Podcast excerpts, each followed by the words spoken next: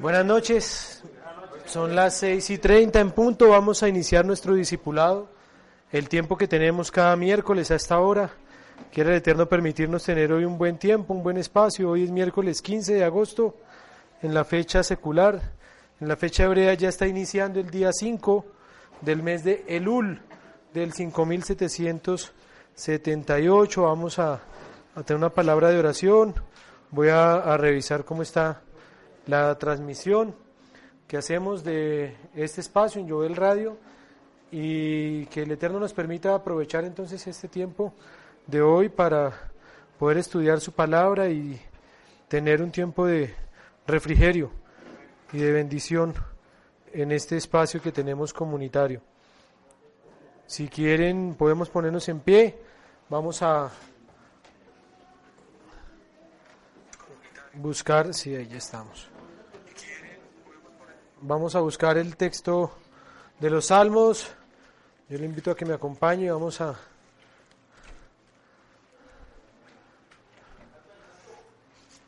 mirar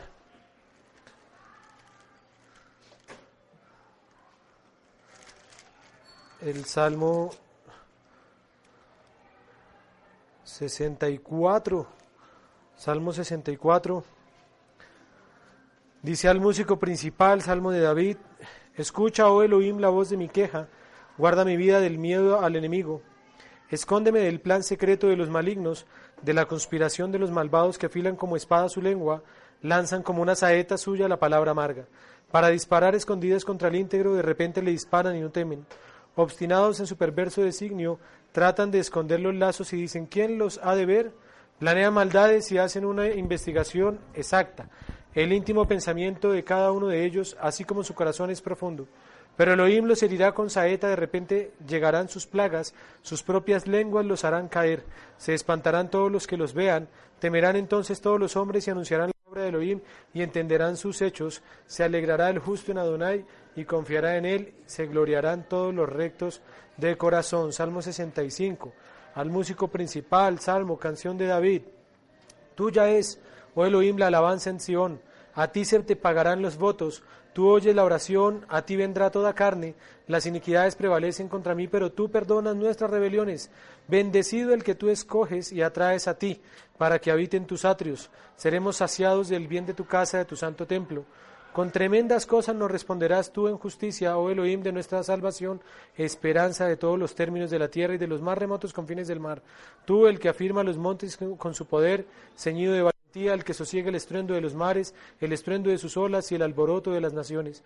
Por tanto, los habitantes de los confines de la tierra temen ante tus maravillas.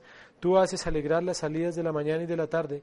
Visitas la tierra y la riegas, en gran manera la enriqueces. Con el río de Elohim lleno de aguas, preparas el grano de ellos cuando así lo Haces que se empapen sus surcos, haces correr el agua por sus canales, la ablandas con lluvias, bendices sus renuevos, tú coronas el año con tus bienes, y tus nubes destilan abundancia, destilan sobre los pastizales del desierto y los collados se ciñen de alegría.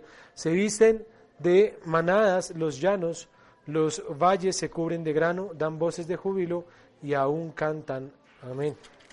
Padre, te damos gracias por tu palabra, Señor, por el tiempo que nos permites en esta hermosa comunidad donde nos has plantado, donde nos has traído, Señor, para estudiar tu palabra, para reflexionar sobre ella, pero sobre todo, Señor, para poder cumplir en nuestras vidas, Señor, en nuestra practicidad, en nuestro hogar, en nuestro trabajo, en nuestra casa, Señor, ante nuestra familia, Señor, en cada espacio en donde estamos y compartimos, podamos ser luz y testimonio de tu palabra, de tu Torah, de, Señor, la luz de tu Hijo Yeshua, el Mashiach de Israel sobre nosotros, sobre nuestros hijos, sobre nuestras esposas, sobre nuestras familias aquí representadas, Señor. Hoy queremos poner delante de ti toda carga, todo lo que nos inquieta, Señor, en nuestra alma, en nuestro corazón. Queremos descansar en ti, Señor. Queremos descansar en ti, Señor. Queremos tener un refugio, Señor, en ti, en tu palabra. Háblanos, muéstranos el camino. Danos fuerza, Señor. Danos de tu aliento para cumplir tu voluntad. Danos, Padre amado, del carácter del Mashiach en nosotros, que podamos ser imitadores tuyos, Señor, que podamos ser, Señor, hijos obedientes a tu palabra, Señor, que podamos doblegar todo aquello, Señor, que nos ata, que nos tiene allí, Señor, en ataduras, en vanidad, en pecado, Señor, para que podamos salir adelante, Señor, para que podamos sobrepasar esta prueba, para que podamos salir adelante, Señor, en nuestras vidas, en cada área, en cada sentido, y podamos ser usados por ti, Señor. Vamos a ser útiles en tu reino, Señor. Te damos gracias por este tiempo. Toma el control, Señor. Toma cada persona también, Señor, que está pasando necesidad. Toma su necesidad, Señor, y la presentamos delante de ti. Cada enfermedad, cada dificultad. Padre, hoy los presentamos delante de ti. Hoy presentamos las personas que tienen alguna necesidad de salud, Señor. Yo te pido que seas tú bendiciendo a personas que están siendo aquejadas por dificultades, Señor, en esta hora presentamos al Señor Carlos Antonio Iniestrosa, Señor. Presentamos a todas las personas que han estado en listado de oración para que seas tú teniendo misericordia por los méritos de tu Hijo Yeshua, a través del estudio, a través de la reflexión, a través del tiempo que destinamos en este instante. Sea meritorio delante de ti para refugiar Shelema, para sanidad plena de estas personas. Asimismo, Padre amado, sé tú bendiciendo, Señor, nuestras vidas y que podamos tener en medio de esta semana, Señor, que llevamos el refugio en ti que requerimos para poder continuar adelante, Señor, en nuestras vidas. En el poderoso nombre de tu Hijo Yeshua te damos gracias. Amén. Ve amén. Podemos tomar asiento. Eh,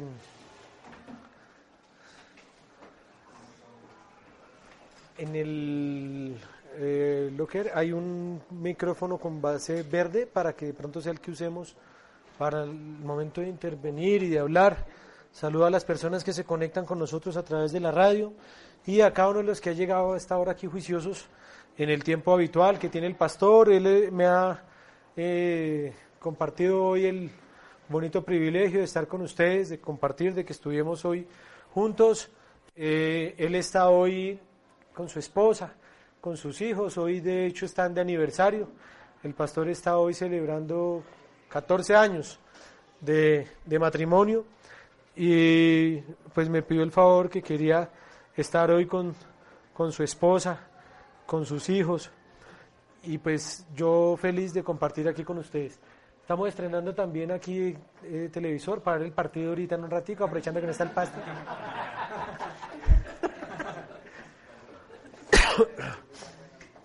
Vamos, no, ahí poco a poco también aprovecho para hacer como la, la cuña positiva y es el proyecto que tenemos como comunidad que se sepa, digámoslo un poco, cómo ha sido todo ese proceso bonito de construir, de eh, levantar, de esforzarnos en reconocer o por lo menos saber un poco cómo ha sido el proceso comunitario de, este lugar que nos cobija.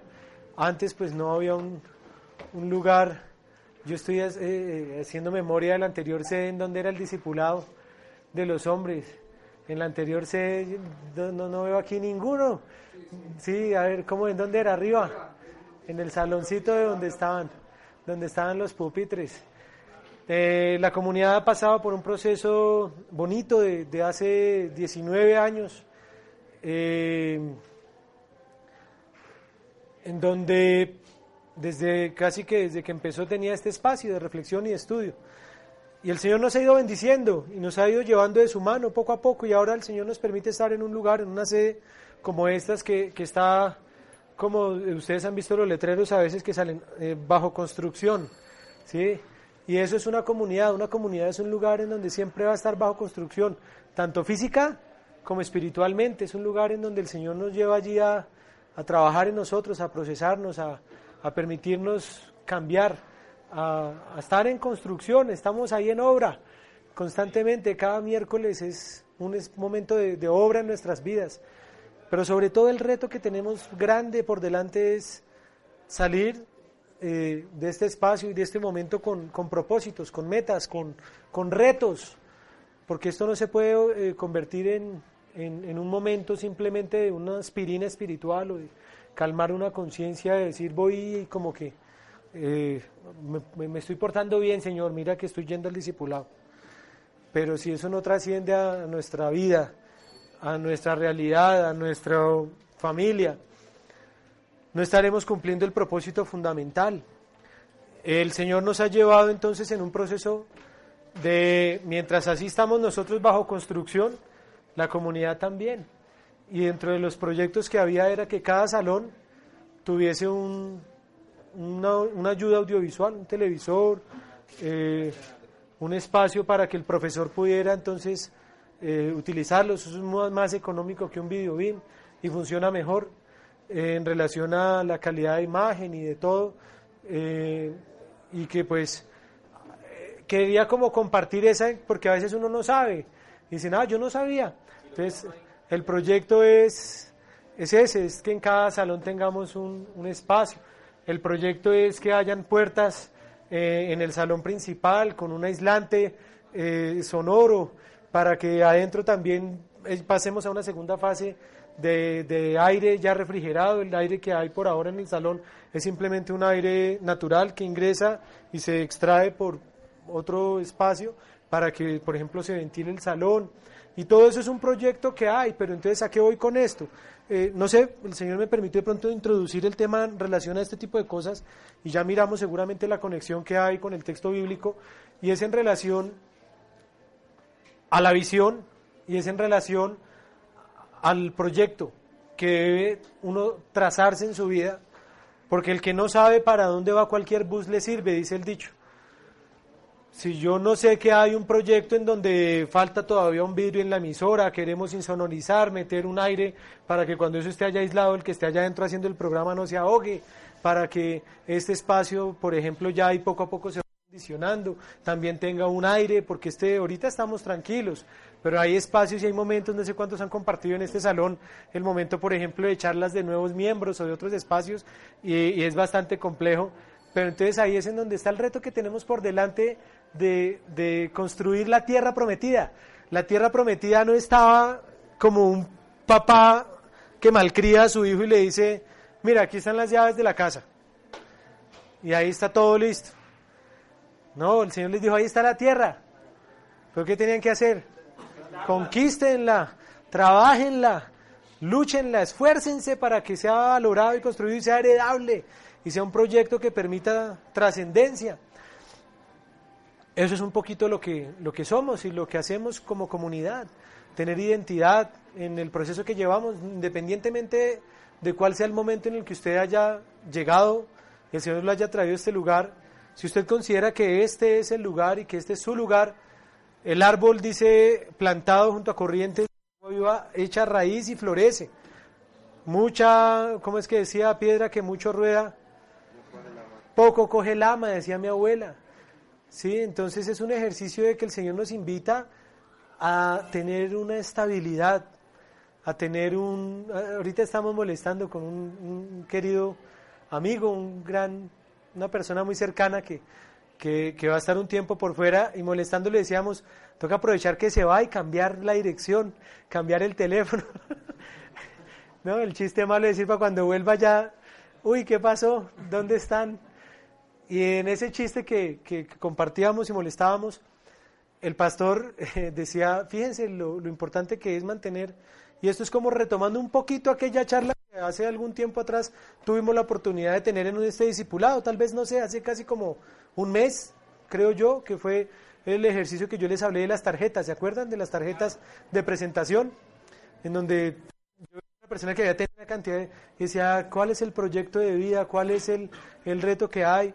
cuál es la estabilidad que, el Señor quiere que uno tenga en su vida para que pueda afianzarse, echar raíz y dar fruto, porque si no, no hay fruto. Entonces, eh, hoy inicio compartiendo un poquito esa reflexión de que te pienses en relación a dónde estás plantado, a cuál es el lugar en donde estás buscando echar raíz o si ya ha pasado de pronto mucho tiempo y no te hallas. Ahí debe haber una reflexión sobre nuestra vida, decir, bueno, ¿dónde es? Estamos como el cuento del dicho del perro, ¿no han visto? Que un perro para echarse tiene que hacer toda una parsimonia y mirar a ver en dónde es que se va a acostar. Entonces por eso está el dicho que dice que da más vueltas que un perro para echarse. ¿Sí? Y, y siempre se echan la última, ¿sí? Entonces, ¿en qué huevo estamos? ¿En qué parte estamos? Lo digo también porque estamos a puertas de un nuevo ciclo. personalmente considero que hay varios ciclos, pero hay uno fundamental y desde que lo entendí, lo he vivenciado y es una realidad. Es algo que, como que se lo dice a alguien que, que, está montado eh, en, en el asunto, le dice, sí, es así, es real y es verdad. Y es que estamos a puertas de un proceso, de un nuevo ciclo que se da dentro del calendario hebreo y se establece a través, hola, bienvenido, ¿cómo estás? Qué alegría de verte.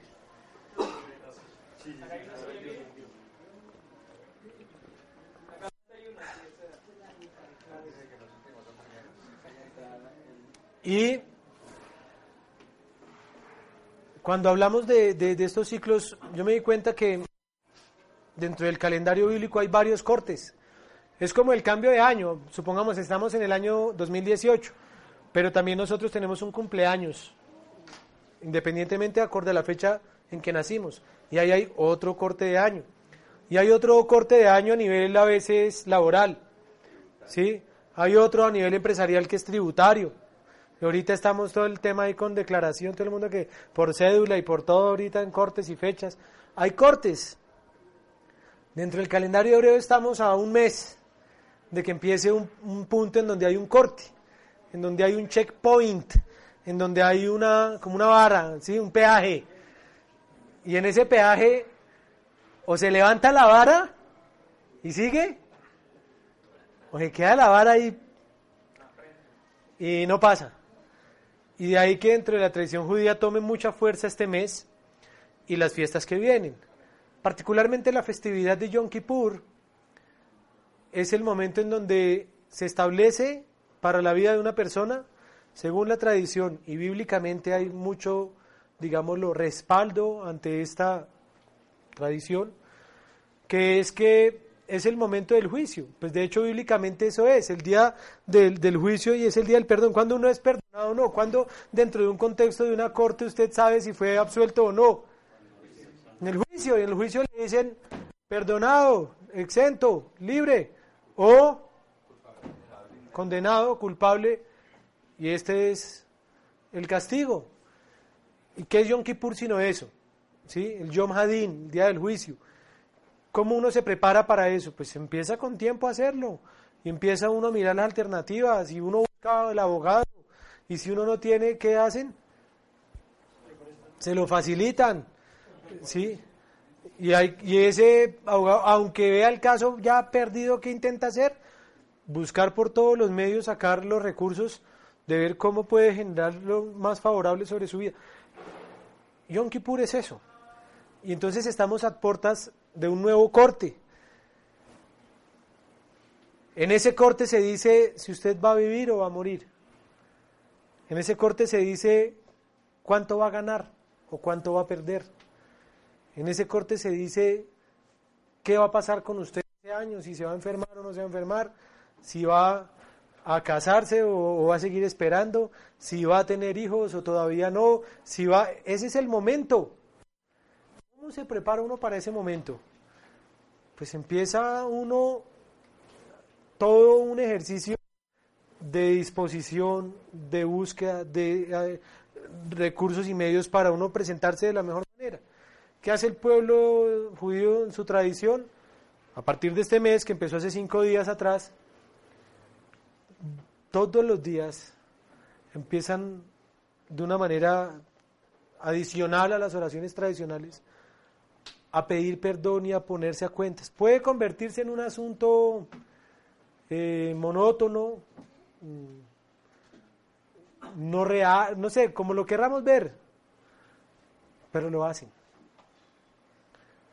Recuerden las palabras del Mesías cuando el Mesías dice, no hagan, si van a hacer esto, háganlo de tal manera, pero fíjense que él siempre después decía, ya tienen su recompensa. Y eso a veces no lo sabemos leer.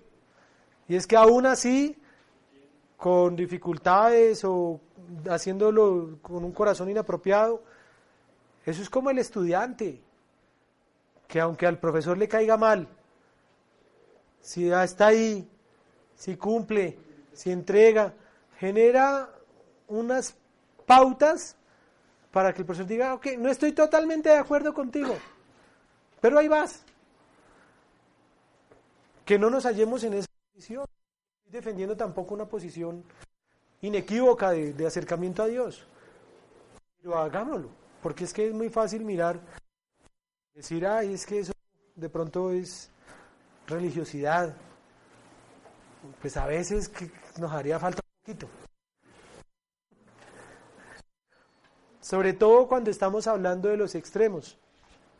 Yo tuve un profesor muy, muy, muy querido que me...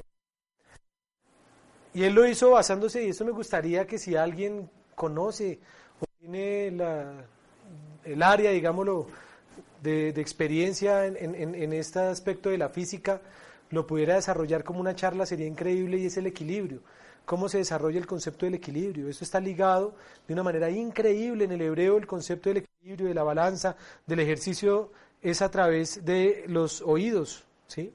Nuestro en el equilibrio de nuestro cuerpo. Eh, en, cada, por ejemplo, los, los perros, la colita de los perros es el timón, ¿cierto? Y cuando les cortan, porque es que sí es el formato, el animalito sufre porque no era lo habitual para el perro que tuviera, digámoslo eso, por pura moda. Y entonces, cuando uno se fija, las personas que hacen el equilibrio, los malabares, generalmente, ¿qué hacen? ¿Cuál es la figura del equilibrista por excelencia? Vara o brazos extendidos. ¿Para qué?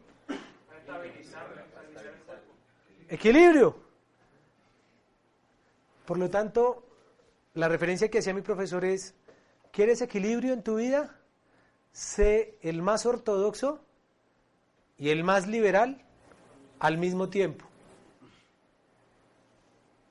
Y ahí vas a llegar a un equilibrio.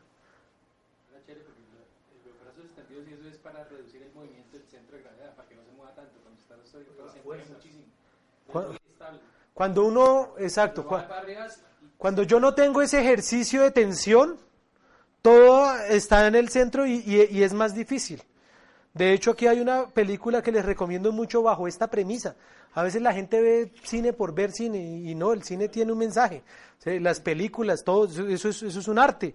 Y, y, ojo, el cine judío más, porque está lleno, lleno, lleno, lleno de mensajes, de recursos, de elementos, en donde la figura, por ejemplo, famosa del violinista en el tejado, es esto de la que les estoy hablando. Porque él desarrolla su vida diciendo que es como un violinista que está en el tejado tratando de qué? De hacer lo que tiene que hacer mientras vive, mientras, mientras se da la dinámica que se llama vida. Y esa dinámica está relacionada con sus hijas. Porque las hijas resultan entonces que una se quiere casar con el pobre y él quería casarla con el rico. Ya estaba todo listo. ¿Y qué más quiere un papá que dice, pues con él nunca va a aguantar hambre? Es el carnicero del pueblo. ¿Sí? La película es muy buena, pero ella se enamoró de otro y rompe los esquemas del momento, porque eso era un asunto en donde había casamentera y había papás y punto. Pero él oye a su hija y él dice, bueno, ¿y quién casó la primera pareja si no haya casamenteros? Empieza a hacer ese análisis sobre la vida y eso es tratar de mantener qué? El equilibrio para no generar una imposición sobre su hija. ¿Y qué hace entonces? Se inventa un sueño, porque la esposa es muy fetichista, ¿sí? Y entonces dice, no, no, no, no, no, no se puede, ¿sí? Para que la hija no se case, y etcétera, y se acabe toda la cosa. Y entonces el otro dice, pero es que es un pobre. ¿Usted sabe qué hacen para mantener el equilibrio? Dice, pues eso está bien, peor no le puede ir. Dice, de ahí para adelante es ganancia. Y entonces el joven le da la mano y le dice, no se va a arrepentir, no se va a arrepentir. Él dice, ya me estoy arrepintiendo. ¿Y qué hace? Eso. Y luego la otra hija se enamora por allá de, de, otro que es todo revolucionario, todo comunista. Y eso nos deja ver que dentro de la viña del Señor habrá quienes piensen diferente. Y Él lo respeta. ¿Saben por qué? ¿Por qué? Porque es judío. Y él dice, aunque piense diferente a mí, hace parte de mi pueblo. Y él sabe, quiero que le enseñe a mis hijas. Y para qué quiero esto. Y termina entonces la otra hija con uno bien revolucionario y bien comunista de la rusa, zarista y demás, pero es ese equilibrio. Y la película llega al momento difícil en donde la menor se enamora de un goy, se enamora de un muchacho que no hace parte del pueblo. Y él le dice, por más que intente irme para ese lado, no puedo, hija. Me caigo del techo, pierdo el equilibrio, hasta allá no puedo llegar. Y tuvo que cortar relación con su hija, no aceptar eso. Es una gran lección. Entonces ese ejercicio de yo poder tratar de estar en esos dos lados al tiempo, ¿por qué lo menciono? El Señor nos va llevando allí de su mano. ¿Cuál es la allá de esta semana? De la que viene es Shoftim, los jueces. ¿Qué tiene que hacer un juez? Mirar esos dos lados y actuar con justicia. Nos toca aprender si usted está en este lado, aprenda de este. Óigalo. No se, no se encierre. No, no, no, no se me fanatice. Si usted está en este lado, aprenda de este. Véalo, respételo. Porque de todo hay para aprender. El mejor referente de este aprendizaje lo tuvo que tener Moshe. Moshe, Moshe hablaba con Dios cara a cara. Moshe era amigo íntimo del Señor. ¿Quién podía venir a decirle algo a Moshe? Piensa en Moshe. No, que el Señor me lo diga. Hablamos después, tranquilo. Yitro. ¿Qué hace él? Escucha. Y también el Señor ahí da una lección diciendo que dentro de la tradición dice que la verdad, gran parte de la verdad quedó obviamente concentrada en la Torah, pero otra parte de la verdad la dispersó en el mundo. Y que parte de esa verdad, por ejemplo, la tenía Yitro, y parte de esa verdad la tenía Bilam, y parte de esa verdad, si se fijan que es un asunto en donde hay que estar atentos sin que eso se vuelva entonces un conflicto en donde no nos vamos al otro extremo y entonces todos son todos tienen la verdad, todos somos hermanos, todos somos amigos y, paz y no, no, no. Es un ejercicio de equilibrio. Mi profesor lo decía, ¿quieres tratar de vivir una vida en equilibrio? Sé el más ortodoxo y el más liberal, el más, digámoslo, revolucionario en cuanto al pensamiento y a todo el tema, al mismo tiempo. Por eso el judaísmo creció como creció y se fortaleció como se fortaleció, porque en el judaísmo no era un problema que existiera Gilel y Shammai, era una ganancia, porque cada uno ampliaba y, recogía todo lo que había en el área que respaldaban o que eh, ellos representaban, para que en el momento en donde entraban en el debate se escucharan, aprendieran, se aguantaran. Porque es que esto es un tema de, que es una familia. Yo no puedo decir entonces ya yo no soy, yo ya no quiero, yo ya, no. Tenemos que aprender a conocernos, a convivir, a compartir.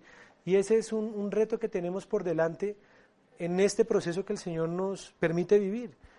Y es esa invitación a que podamos entonces pensarnos y decir, bueno, ¿en qué parte estoy? ¿Qué me hace falta? ¿Qué debo reforzar en mi vida? ¿De quién necesito? Porque hay personas que son ese referente y uno se puede apoyar, guiar, referenciar para crecer y ser, digámoslo, responsable, porque no es un asunto entonces en donde yo, ¿dónde quedo? Si ahora entonces quiero ser cosas que no soy, o, imitar, o aprender, o ver, porque es que ese, ese, ese ejercicio es, es muy interesante. Yo tuve momentos particulares en mi proceso formativo, les digo, que sentía que me iba a partir por la mitad. Literalmente, porque sentía que me jalaban de un lado para algo y me jalaban de otro lado para el otro. Y, y, tenía algo acá y me enseñaban otra cosa aquí y, decía, y eso era, mejor dicho, pero todo eso el Señor me permitió saberlo manejar para de ahí aprender porque así es la vida. Así es la vida. Yo agradeceré mucho a la profesora Maritza Marciales. No sé si se acuerden algunos, hace 20 años empezamos un proceso de aprendizaje con una señora hermosa, cristiana, que nos enseñó hebreo. Y amante de la lectura como ella sola. Y en su momento, pues yo también casi que vivía siempre con un libro a la mano, leyendo y aprendiendo y estudiando. Y ella tenía una particularidad. Libro que ella me veía, miraba de qué era. Me decía, te voy a prestar uno cuando lo termines. Y yo, bueno. Y lo terminaba y le decía, ya lo terminé, ¿qué es? Y me entregaba un libro y me dice, te lo presto, léelo. ¿Qué era? Todo lo contrario. Todo lo contrario a lo que yo estaba leyendo. Y eso era como una melcocha en la cabeza. Y entonces me decía, ¿y entonces qué? Y es en ese momento en donde debemos buscar de Dios, debemos buscar la oración, que es fundamental, la intimidad con el Señor, esos momentos de calidad con Él, y también en lo personal, indudablemente el factor de la comunidad y el proceso de cómo el Señor nos fue llevando en este lugar fue fundamental. Entonces, es partir un punto de, de ese principio del equilibrio, porque es complejo. Piensen en que nosotros decimos que el Señor nos ha permitido desarrollar en cierta manera un judaísmo mesiánico equilibrado. No sé si lo han oído mencionar. ¿Sí? Lo hemos dicho o a veces no sé si usted mismo lo ha dicho. ¿Qué quiere decir eso? Que todo lo demás está desequilibrado, o por lo menos el referente que hay. Y uno tiene que tener las bases y el referente para decir por qué.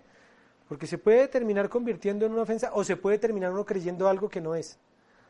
Y ahí es fundamental el espejo y el referente y el oírnos y el construir lo que estamos construyendo. Por eso considero que espacios como este es fundamental. Este es un espacio muy hermoso, muy importante porque es en donde construimos comunidad, donde se construye identidad. este es el espacio en donde el equipo está con el técnico, ¿sí?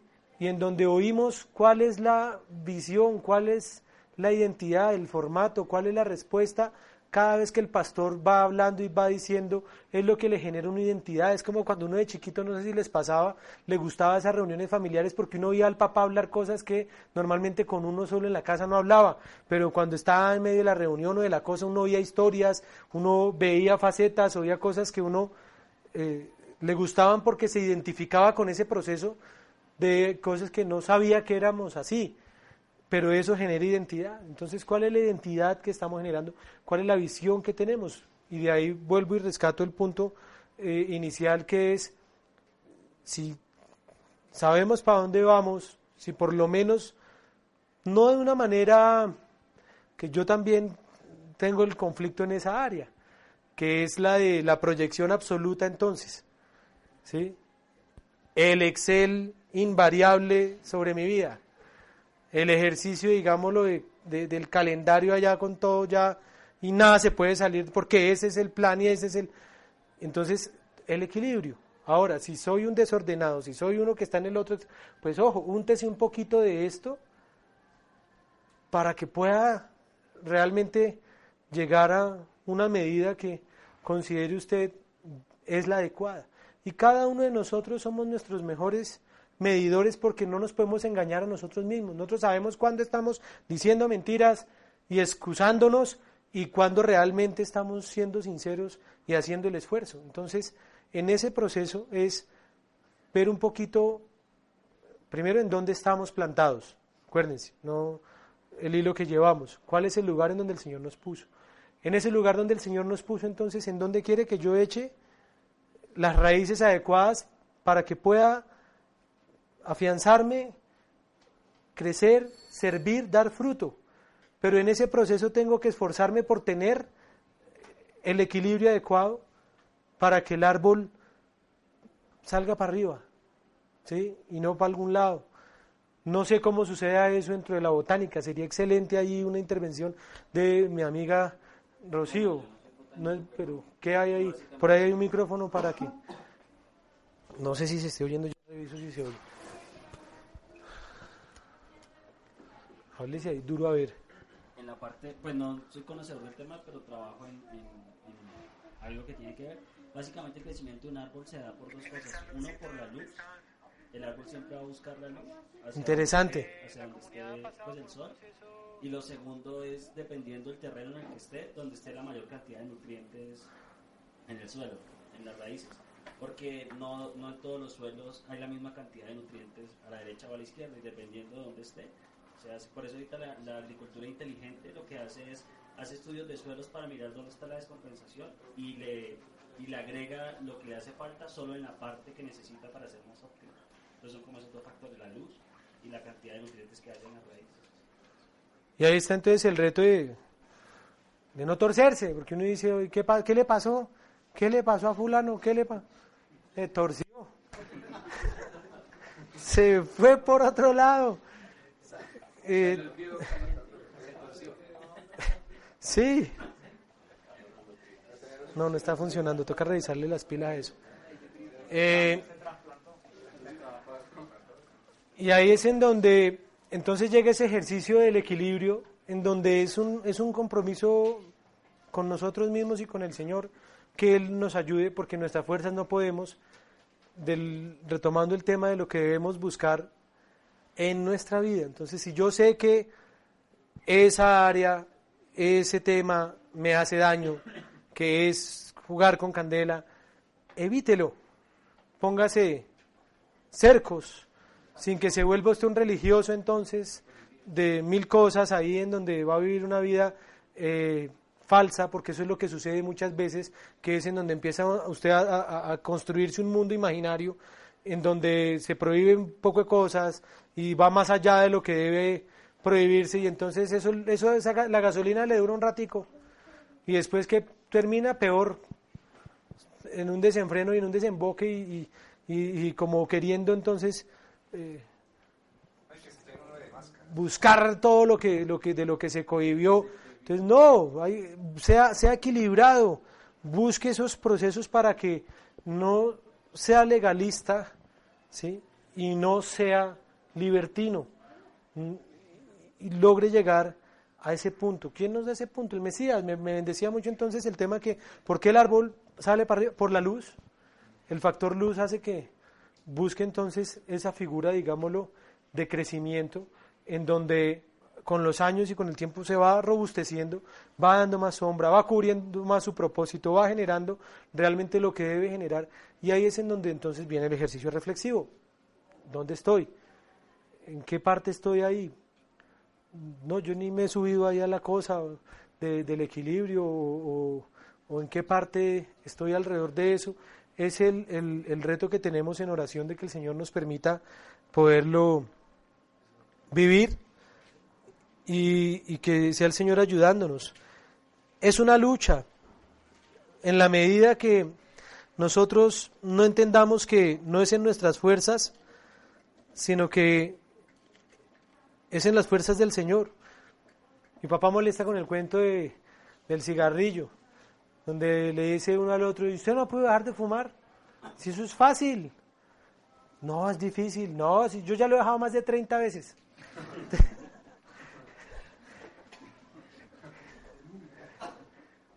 ¿Qué hago si es un área, es un tema? Tiene que ser en el Señor. Tenemos que morir.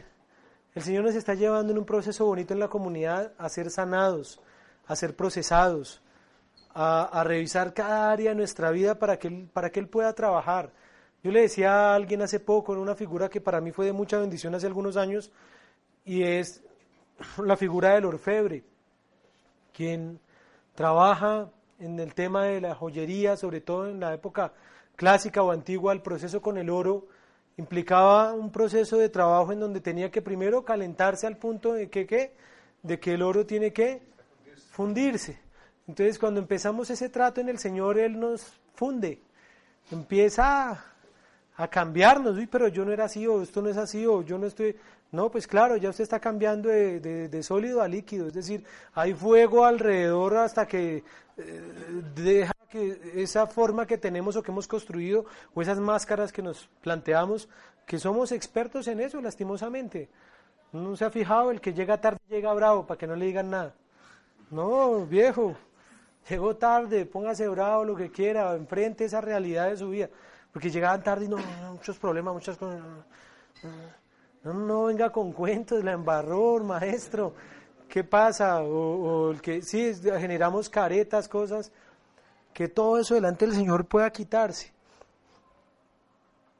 Esta figura del orfebre genera que el oro entonces cambie su forma de ser. Empieza el Señor a tratarnos y a cambiarnos. Pero aún así, cuando creemos que ya hemos cambiado, recién empieza el proceso porque empieza a aflorar toda, eh, digamos, la impureza que tiene el oro. ¿Y qué empieza a pasar con esa impureza?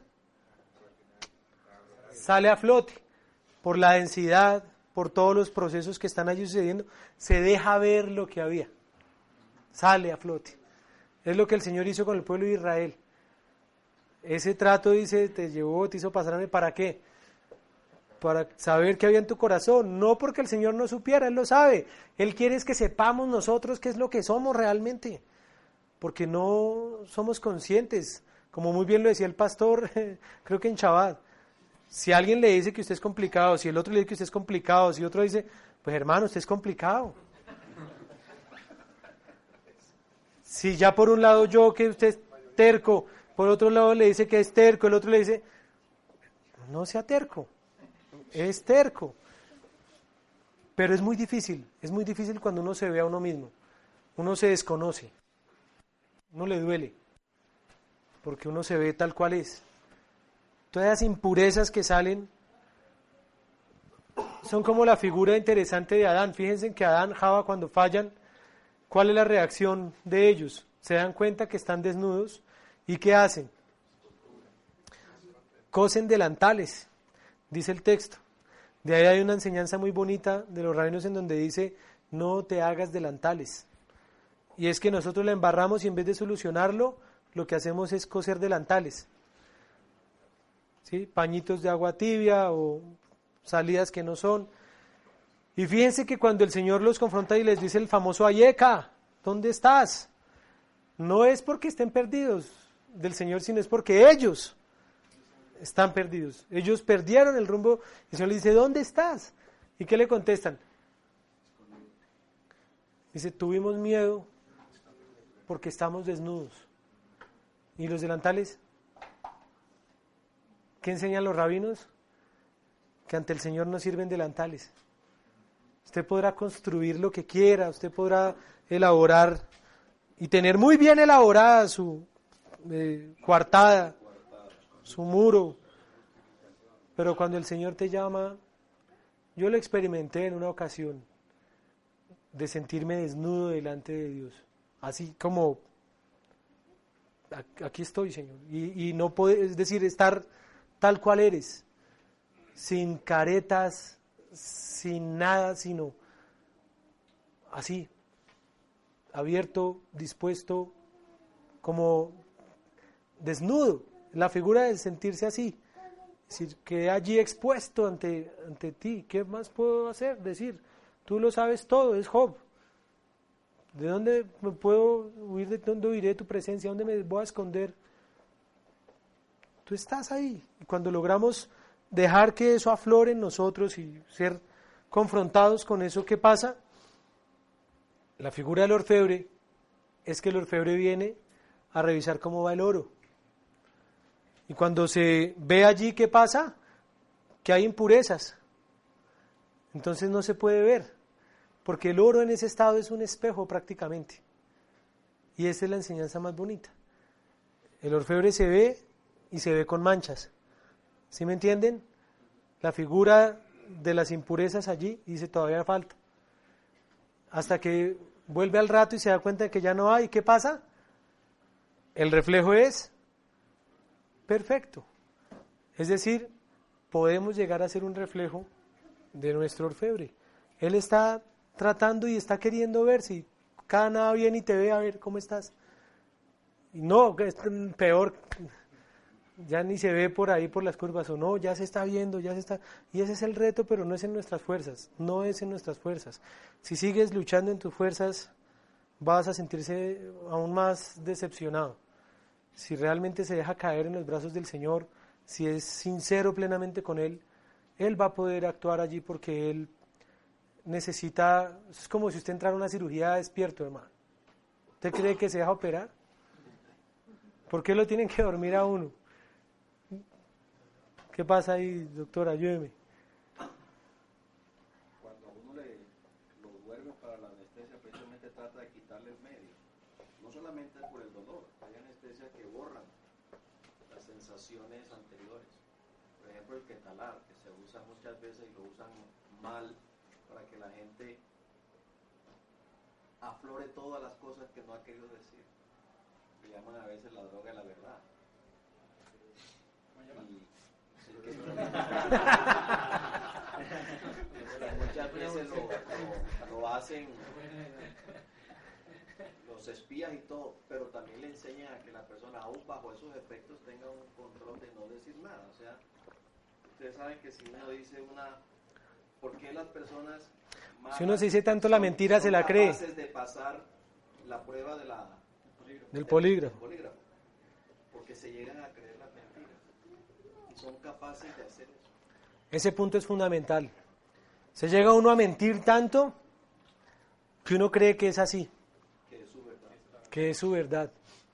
Que el Señor nos ayude, que el Señor nos permita entender que tenemos que entrar anestesiados. No sé qué tanto lo leí en algún momento, pero me gustaría verificarlo. Que en el momento del desarrollo de, de la anestesia, eh, uno de los que estuvo involucrados en ese proceso al parecer era judío y él tuvo miedo de, de- de patentarlo y desarrollarlo porque él dijo, si Dios creó el dolor, si Dios creó yo qué hago yendo en contra de lo que él estableció. Y que el texto que vino y que lo motivó a continuar con el proyecto fue cuando Dios duerme a Adán. Él dijo, ahí está, Para la costilla. para la costilla, dijo, ahí está, la anestesia, pin, vía libre. ¿Qué necesita hacer el Señor con nosotros? Podemos estar como Adán terco allá buscando la pareja entre los animales. Eso es lo que dice el texto. Si usted lee el texto, dice que el hombre estuvo solo, entonces el Señor ¿qué hizo? Creó los animales. Y no encontró. Lo primero que el Señor le crea, y por eso el animal es como una compañía, pero el hombre no entendió ese proceso. Ese es el relato literal de Génesis. Y después de que no encuentran los animales, dice eh, que no, que no estoy solo, este sí es bruto. Ya está ahí en una unidad perfecta, tiene ya la parte femenina dentro de sí, pero no vio esa parte y entonces ¿qué tuvo que hacer? Dormirlo, sacar la parte femenina de él y de esa parte hacer una mujer y de ahí el decir, esta sí es. Y hay toda una cantidad de relatos alrededor de esto, pero... Y esta, claro, es la que el Señor pone allí para que, eh, digámoslo, sea ya ese momento del complemento perfecto, pero hay que morir y hay que dormir para encontrarla. Si usted está orando así, a ver si dónde es que está. Usted está ahí medio muerto. Empieza a orar como, como Dante Hebel que decía, Señor, yo la quiero que sea mona, que mida un 80, que tenga tantas medidas, que gane tanto, que pasan los años y nada. Bueno, Señor, dale que sea mona y que mida tanto y más años y nada. Dale, Señor, mándame la mona y ya, que sea mona y ya. Pasan los años y dice, Señor, desde que sea mujer.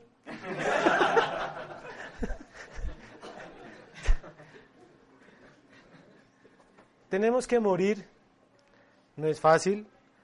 Tenemos que buscar ese equilibrio, no es fácil. Pero aquí estamos para eso y para ayudarnos a eso y para construir alrededor de lo que el Señor desea en nuestras vidas. Oremos por eso y ya luego nos detenemos a revisar algunos pasajes puntuales de la parasha. Pero yo sé que eh, de entre nosotros todos estamos en este proceso. Ninguno puede decir que está al otro lado. Probablemente algunos estén en un proceso, en otra instancia, pero aún así están en un proceso. Porque esto es una espiral ascendente. Entonces el que va más arriba le puede decir, sí, es una realidad, haga caso, que es verdad. Pero aún así, hermano, eso es como un nivel, usted pasó de un nivel para el segundo. Y el monstruo del nivel segundo es más difícil que el del nivel 1 y el del 3, y el de- hasta que ya logra usted llegar a la, etapa que es la que nos quiere el Señor, dice como el Mashiach mismo. Entonces, toda nuestra vida será eso, pero si nos ejercitamos, lo vamos a poder manejar, lo vamos a poder, digámoslo, sobrellevar adecuadamente con el testimonio, ser usados ya no para mí, no por mí, sino uno empezar a ser usado para otro. Es hermoso, es fundamental cuando usted puede ser luz y darle un testimonio a alguien, cuando usted puede ser usado por el Señor para otro. Pero primero, antes de salvar el mundo, hermano, revísese, revise su hogar, sus hijos, sus hijas, su testimonio, porque si no, no es coherente. Generalmente todo aquel que quiera andar predicándole a las naciones y es porque tiene un lío en su casa, ni el berraco, y entonces le toca esa afuera. Y soy el enviado a las naciones es porque en la casa no pude. Entonces, ese es el reto. Revise cada área. Y ahí donde está, tómese un tiempo. Padre, estamos delante de ti, Señor, en este día, en donde tu pueblo se prepara, Señor, para el arrepentimiento, para que este corte de este año nuevo, de este momento que hay a partir de Yom Kippur, Señor, sea favorable. Señor, permítenos entender los tiempos, dimensionarlos, vivirlos.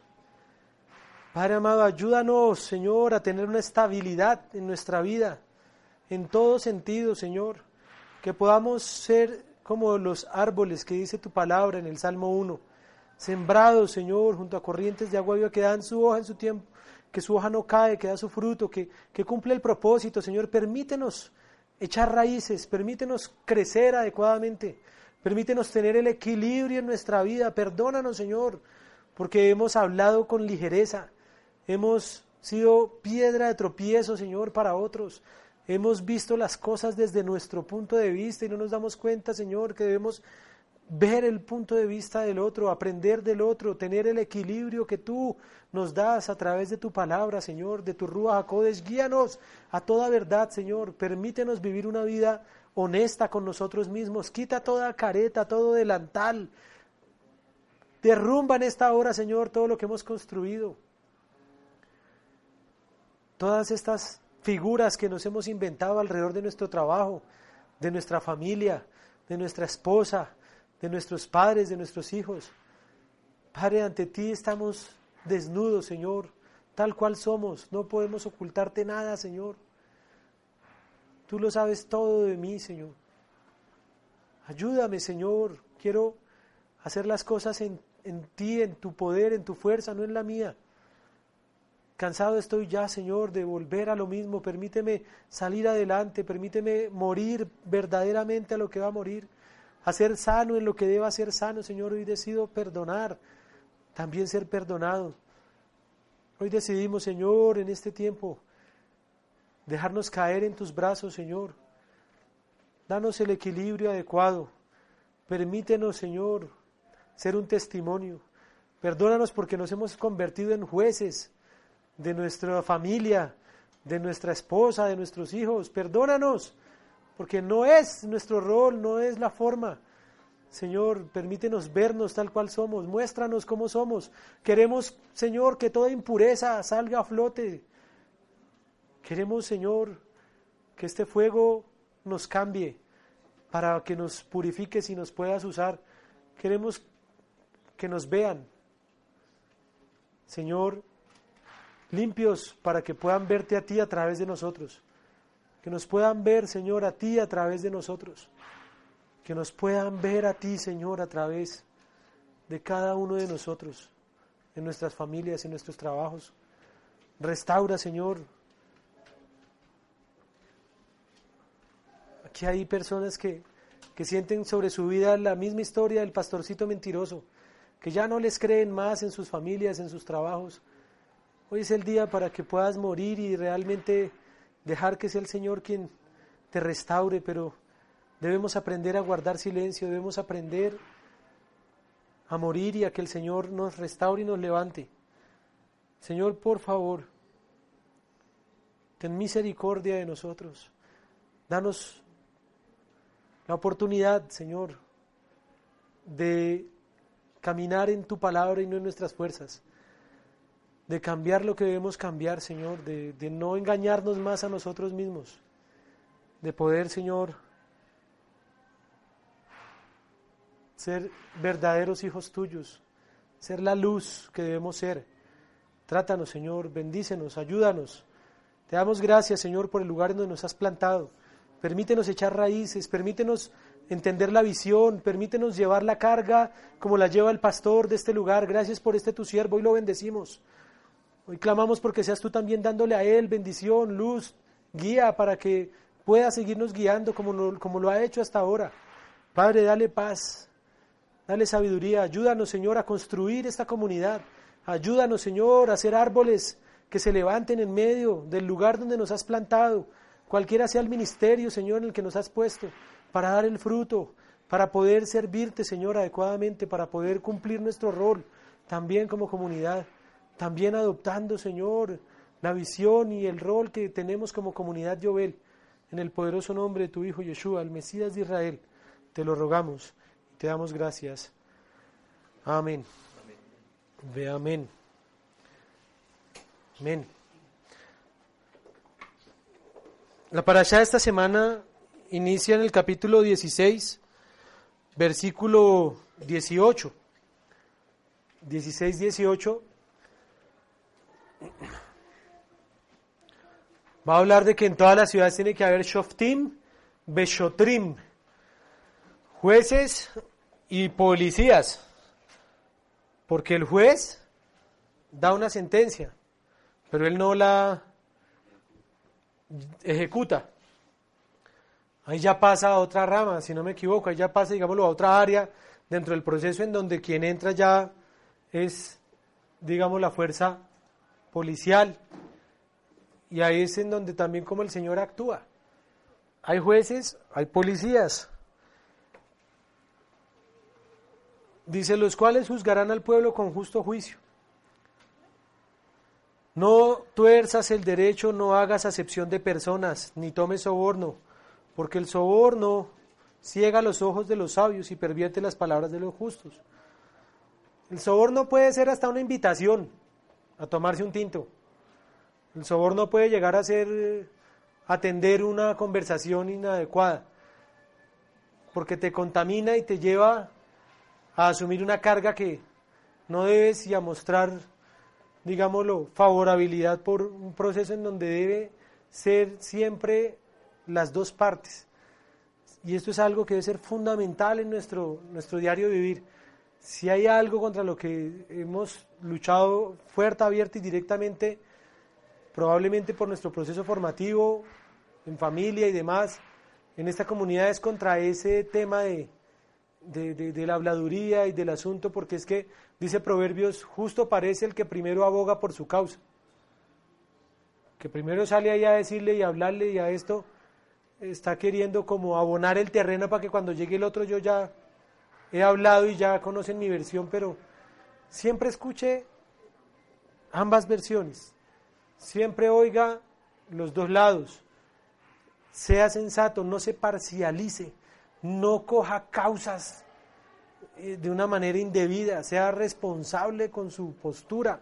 Más aún si el Señor le ha puesto en su vida un testimonio, un liderazgo, una responsabilidad, porque usted con, sin decir nada, con su sola presencia, usted puede respaldar, avalar mostrar acuerdo con algo. Debemos ser celosos, debemos ser cuidadosos hasta en detalles curiosos como ese, con quién como, con quién comparto, cómo lo hago. Eso nos está llevando a ser muy cuidadosos con nuestro modo de vida porque debemos ser celosos, debemos ser, debemos ser íntegros. Sobre todo en esos espacios, es en donde se da indebidamente un mal informe, un chisme, una carga. Sea cuidadoso. Y también, pues si ya sabe que esa es un área débil suya, pues por eso se dice la tradición que por qué tenemos los dedos terminados de esa manera. ¿Sabe para qué? Para que quepan exactamente en el oído. Y por si fuera poco dice, nos puso los lóbulos de una manera flexible para que, si es necesario, los use para que se tape. Un chisme, una falsa postura, o no falsa, una postura cualquiera sea, llega hasta donde uno lo permita que llegue. Fulano dijo, vamos con fulano. No, no, no, no, no. ¿Por qué? Me estás hablando de fulano.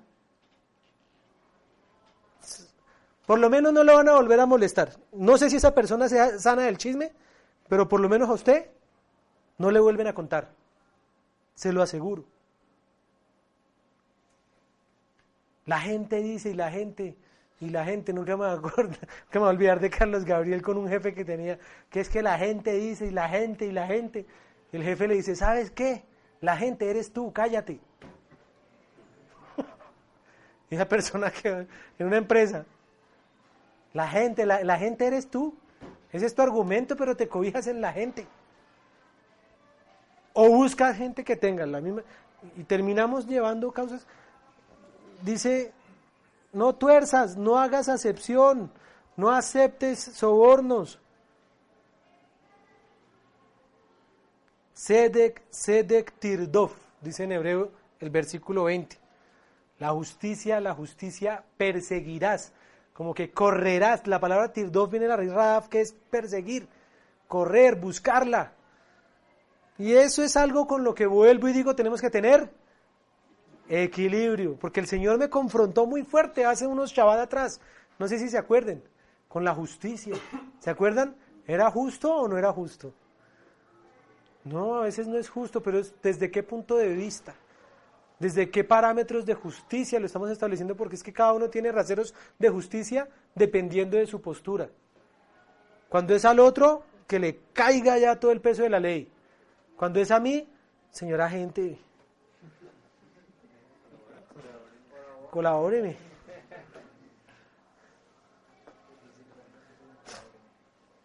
Yo me acuerdo en Guatemala, hicimos un cruce indebido. La persona que manejaba, pues un extranjero, un carro lleno de extranjeros. Y el policía dijo, uy, aquí, aquí fue. Y empezó como a querer negociar la vaina, querer...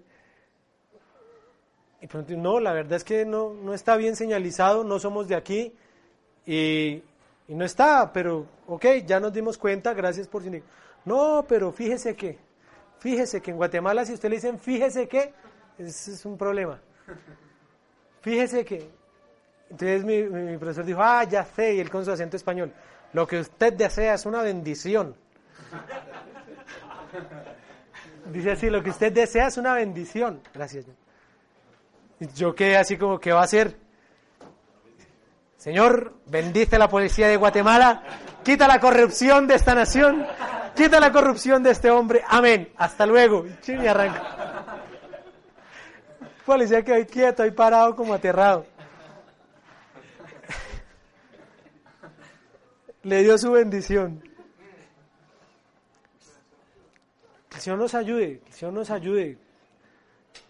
En algún momento lo planteaba y, es una reflexión compleja y es ese famoso hagámonos pasito. Ese hagámonos pasito, ¿qué es? Bajemos la vara. Entonces empiezan a decir, uy, no, no, Señor, yo prefiero, yo no juzgo a este para que qué, no me juzguen. Y entonces, si usted lo hace con un corazón inadecuado, lo que está haciendo un permisivo con el pecado y bajando todos los niveles y los retos que tiene que asumir en su vida. Y ahí entonces, ¿cuál es ese modo de testimonio que el Señor le está planteando, donde le dice, no, tienes que buscar en la justicia.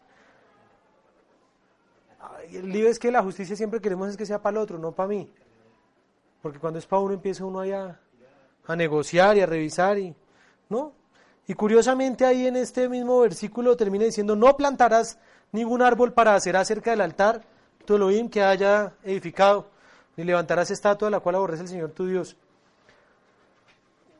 De ahí los rabinos deducen que no es adecuado poner decoraciones florales cerca de los lugares de estudio de Torah y demás. Usted nunca va una sinagoga decorada con flores, con excepción de Shavuot y eso que es algo diferente. de, de versículos como este, no sé qué comentarios haya, no sé si alguien quiere de pronto revisar aquí que me ayude a mirar ese comentario, a ver qué dice Rashi alrededor de por qué se menciona de una manera tan drástica que está hablando de que los jueces, que la justicia, que el soborno, no plantea árboles de la diosa será 16, 20, 21. Y adelante desarrolla todo un... Hay una pregunta, es que hay un proverbio que dice, el que da regalos llega... Abre puertas hasta el, hasta el rey. Pero hasta cierta medida eso no se podría catalogar como un negocio. Como un soborno. Digamos lo que, ¿qué hago? También tengo que ser consciente de que si lo hago, debo saber actuar también con inteligencia, astuto.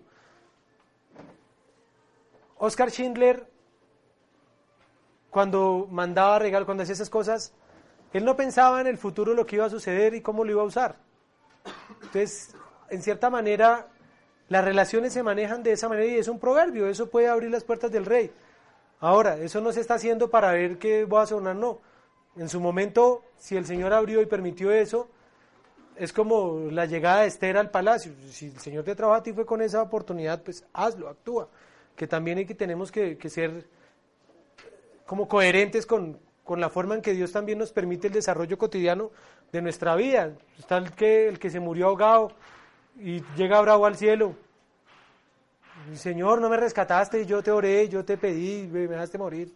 Pues le mandé un helicóptero, le mandé una lancha, le mandé... No, pues que yo quería que tú me rescataras.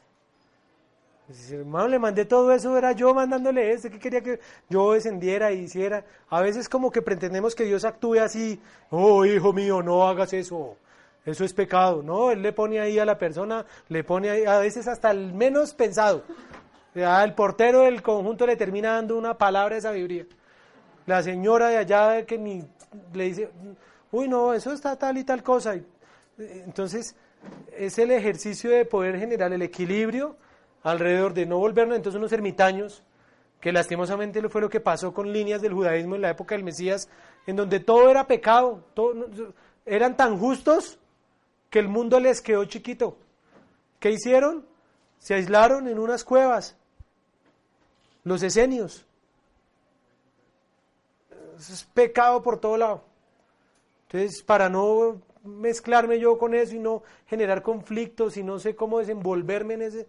Entonces yo me aíslo, me aíslo en mi burbuja y ese no es la forma como el Señor nos llama a que actuemos. Nos llama a actuar de una manera sensata, nos llama a actuar involucrándonos dentro de procesos eh, que están ligados al desarrollo constitucional de un país, a los jueces, a los policías, a... No, no, no, es que el Señor es mi autoridad.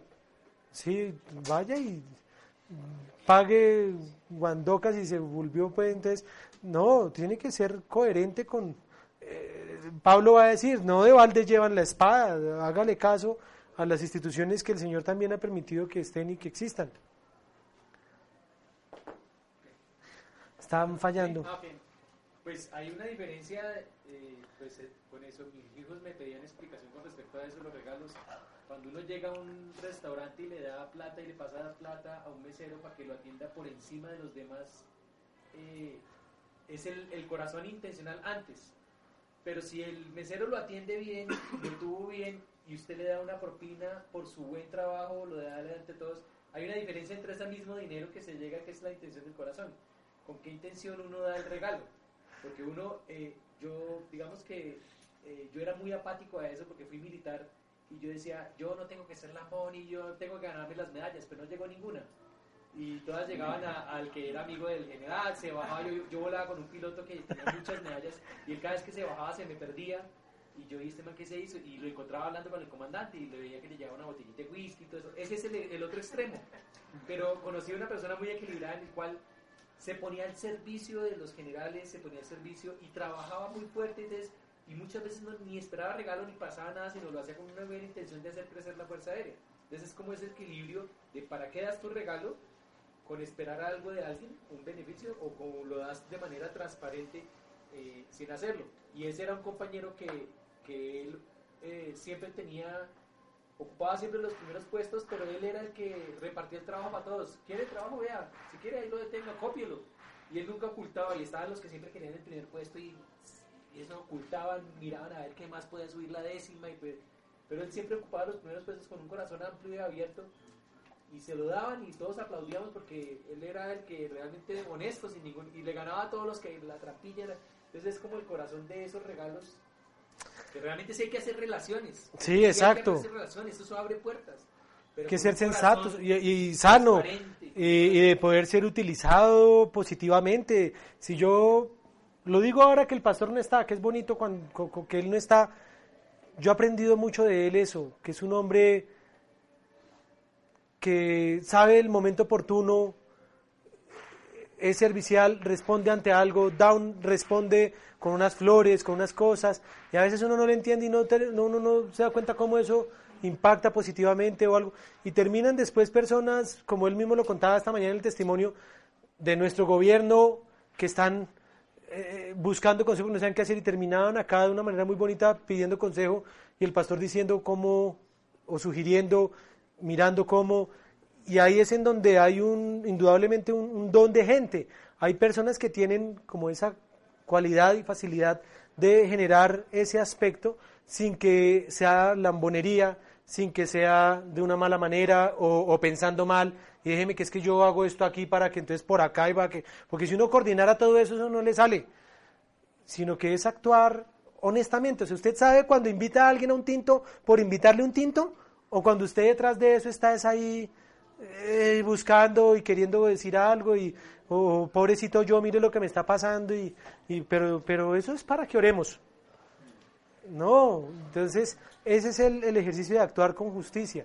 Y que cuando uno sinceramente deja eso en manos del Señor él actúa y él no deja detalle sin hilar él no deja detalle sin que quede allí bajo su cuidado. Y ese es como el, el reto de lo que hay. Encontraste algo sobre el, el árbol ¿por qué lo menciona? Te manda un personaje ¿Sí? ¿Ah? No sobre el árbol. Dice, no plantarás cualquier árbol junto al altar. Esto constituye una prohibición de plantar un árbol o edificar una casa en el monte del templo.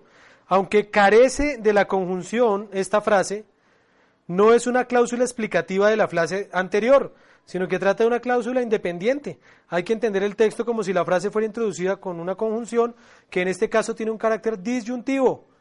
Ahora bien, una vez queda claro que el versículo prohíbe plantar un árbol junto al altar, implica que está prohibido cualquier tipo de árbol, incluso aquel cuya madera está siendo utilizada para construir. De ahí se infiere que dentro de la prohibición también está incluido construir cualquier cosa. Es interesante, son detalles que aparecen ahí raros, porque está hablando de la justicia, está hablando de todo esto, y de repente dice, no plantarás para ti un árbol de culto. Ah, miren, aquí dice, esto fue anunciado a fin de hacer culpable al transgresor de esta prohibición desde el momento en que planta el árbol, e incluso si todavía no le ha rendido culto. Si lo planta, transgrede este precepto negativo por haberlo plantado. Lo que es que eso creo que también hace referencia a la parte de Abba Sara con, el árbol y los. Sí, pero ¿qué tiene que ver eso aquí? Pero según lo que dice, es porque puede ser como que idolatría. Sí, sino que estamos hablando de la justicia. Dice jueces y oficiales nombrarás en todas las ciudades que el Señor te otorgue para tus tribus para que juzguen al pueblo. No te inclinarás en el juicio, no mostrarás favoritismo, no aceptarás soborno. El soborno ciega los ojos de los sabios, tergiversa las palabras justas. Justicia, justicia has de procurar a fin de que vivas y tomes posesión de la tierra que el Señor tu Dios te entrega. No plantarás para ti un árbol de la diosa será. No plantarás para ti un árbol de culto o cualquier árbol junto al altar de Adonai que tu Elohim haga para ti. Y no erigirás para ti un pilar en lo que Adonai tu Elohim aborrece. ¿Sí me entienden? O sea, ¿qué tiene que ver eso con la justicia? ¿Pero qué? O sea, no, ¿por qué lo mencionan? ¿Sí me entienden? del comentario de Rashid, yo también lo leí acá, y es eso, que la persona se hacía culpable aun si no había adorado, que digamos, el, el delito, la transgresión es adorar el árbol, pero el hecho de haberlo plantado... De haberlo plantado, o sea, como que aquel que actúa... Y aunque él no lo hizo directamente, Ok, sí. La interpretación considero que va por ese lado en lo que él dice Rashid es, ay, pero yo no planté el árbol y ahora estoy siendo juzgado, porque estamos hablando de un contexto de que los jueces, de que esto, y si se, se daba ahí, perfectamente podría decir, no, pero ese árbol estaba ahí. No. Pero parece que es con la intención con que se planta el árbol. Exacto, y también al que lo planta. Hacia, hacia la, la, la, la diosa Acera. En la paraxá anterior a eso, en el versículo 6, se destruirán por completo todos los lugares donde adoran a Sí. sus dioses, las naciones, los lugares donde las adoran, y ustedes van a poder es- decir, en montañas, en las colinas y debajo de todo árbol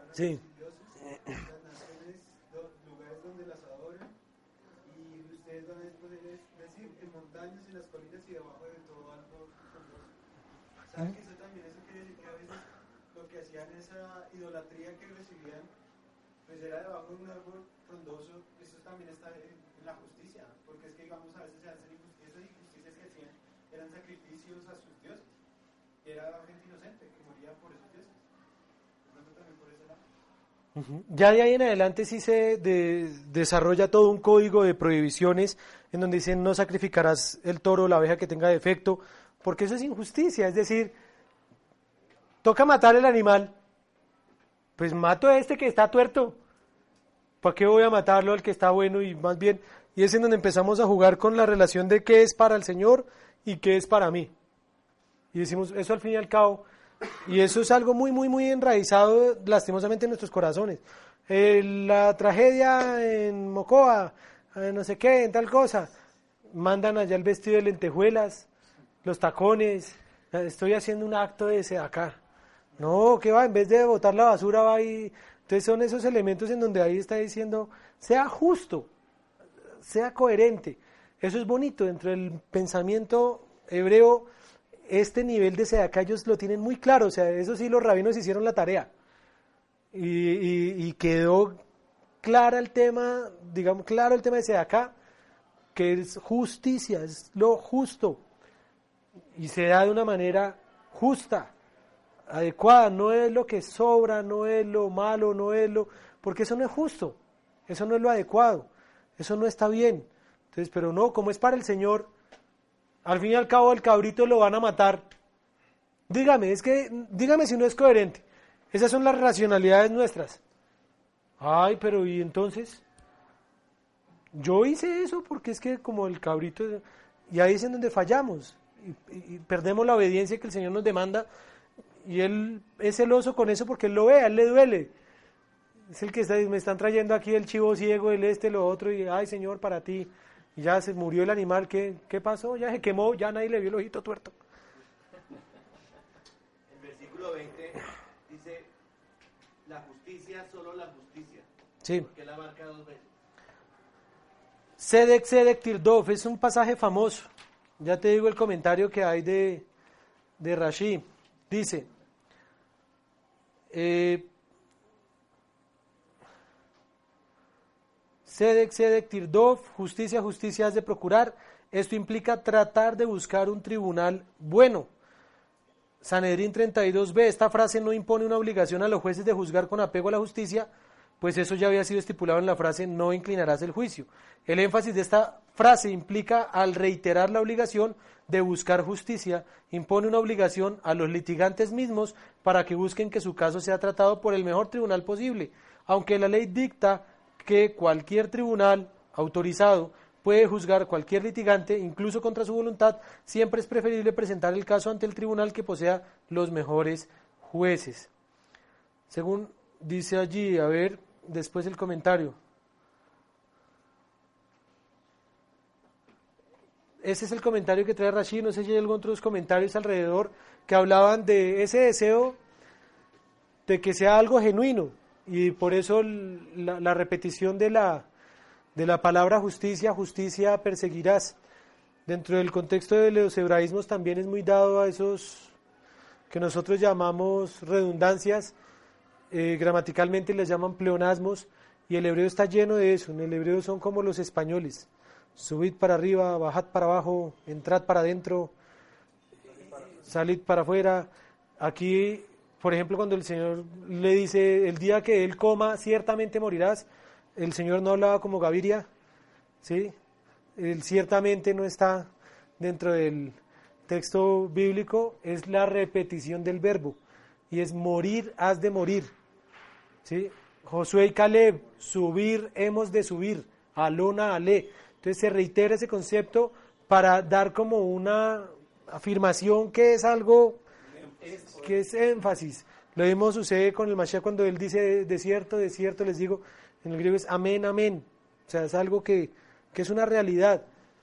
Y es el reto que tenemos que buscar, porque cuando ahí habla, dice, a- apele aunque sea un contra. Uno podría buscar el juez favorable, venga, usted es mi amigo.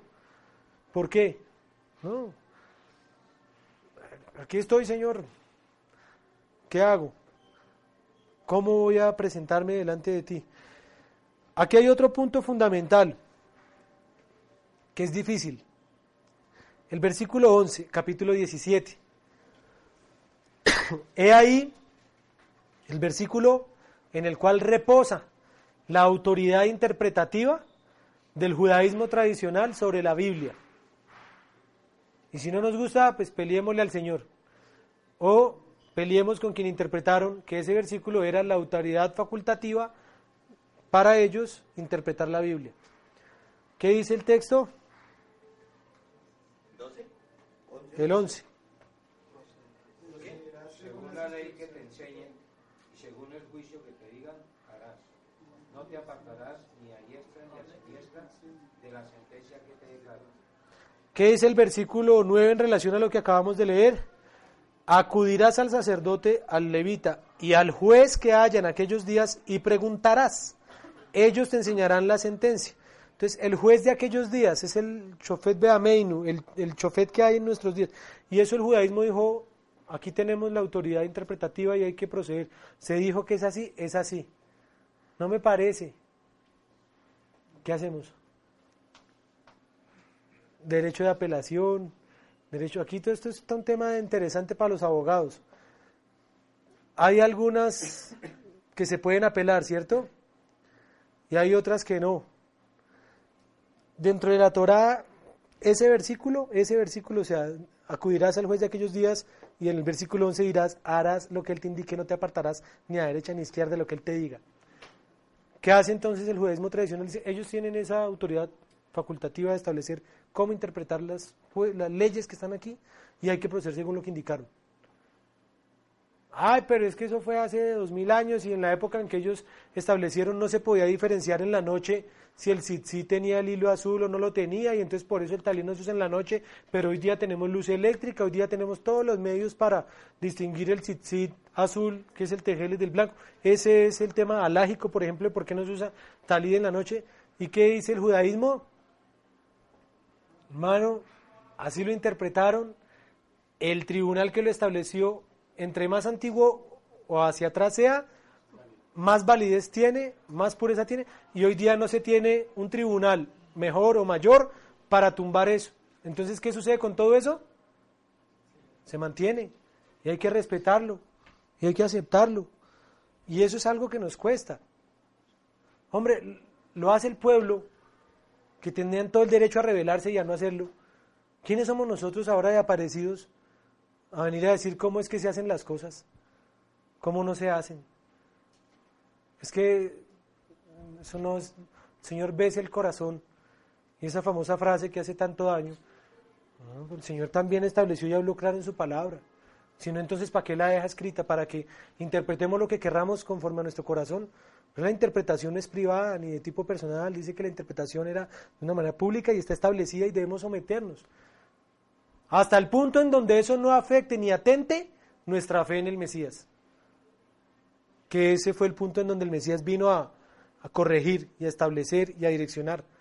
Pero en ningún momento el Mesías vino a decir, ya de aquí para adelante, hermano, hagámosle que ya conmigo la cosa es bacana y, y yo soy más relajado y más relajado.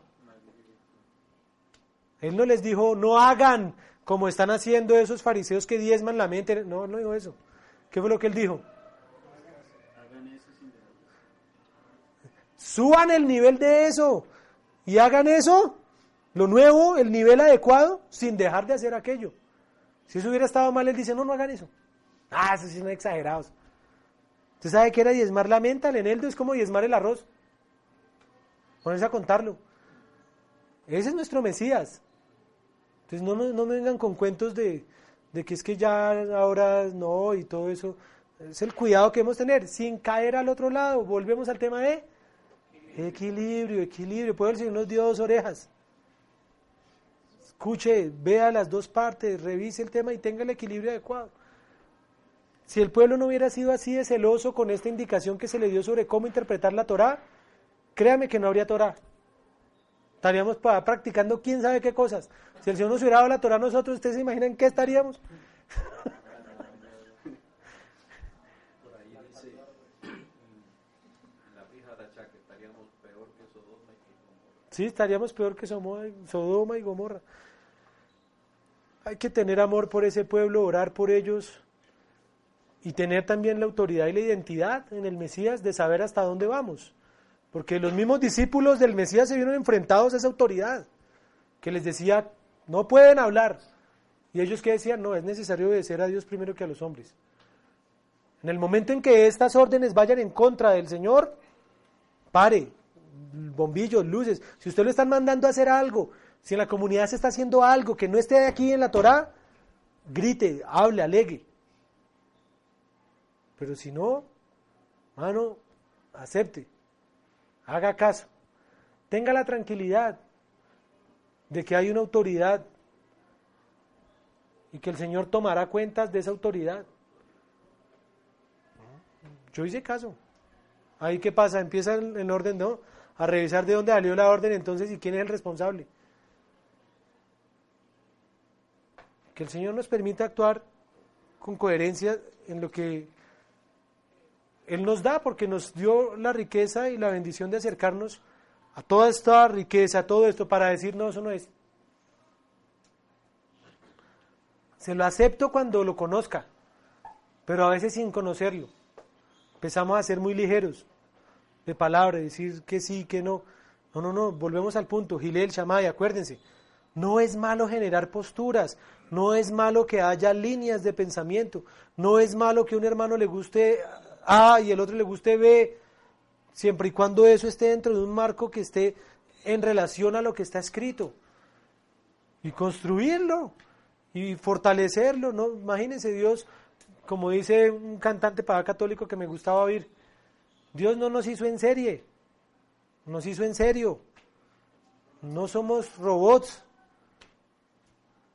Pues si tenemos esa oportunidad, aceptarlo. Ahora, hacerlo con responsabilidad. No, es que el cuerpo del Señor, yo soy boca y voy a hablar.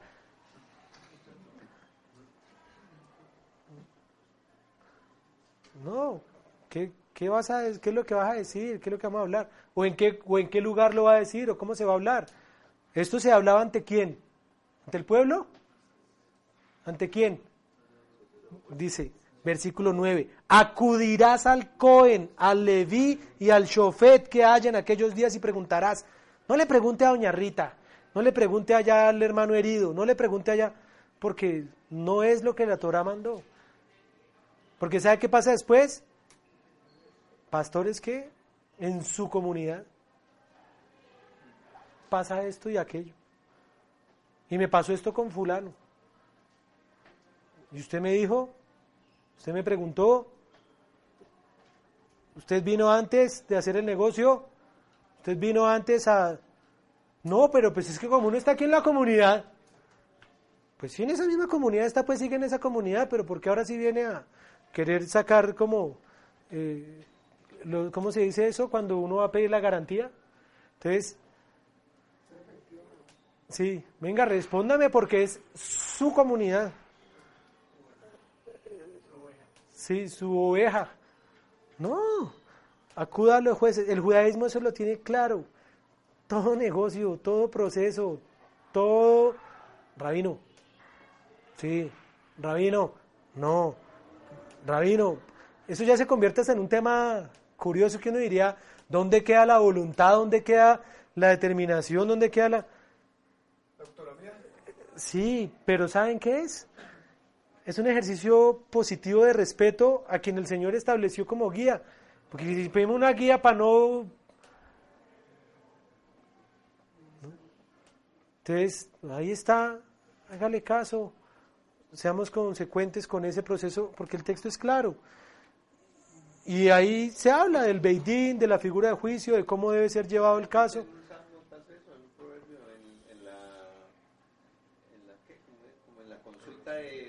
En la multitud de consejos está la sabiduría del rey. Entonces, ese es el ejercicio de a, a quién acudir en un caso.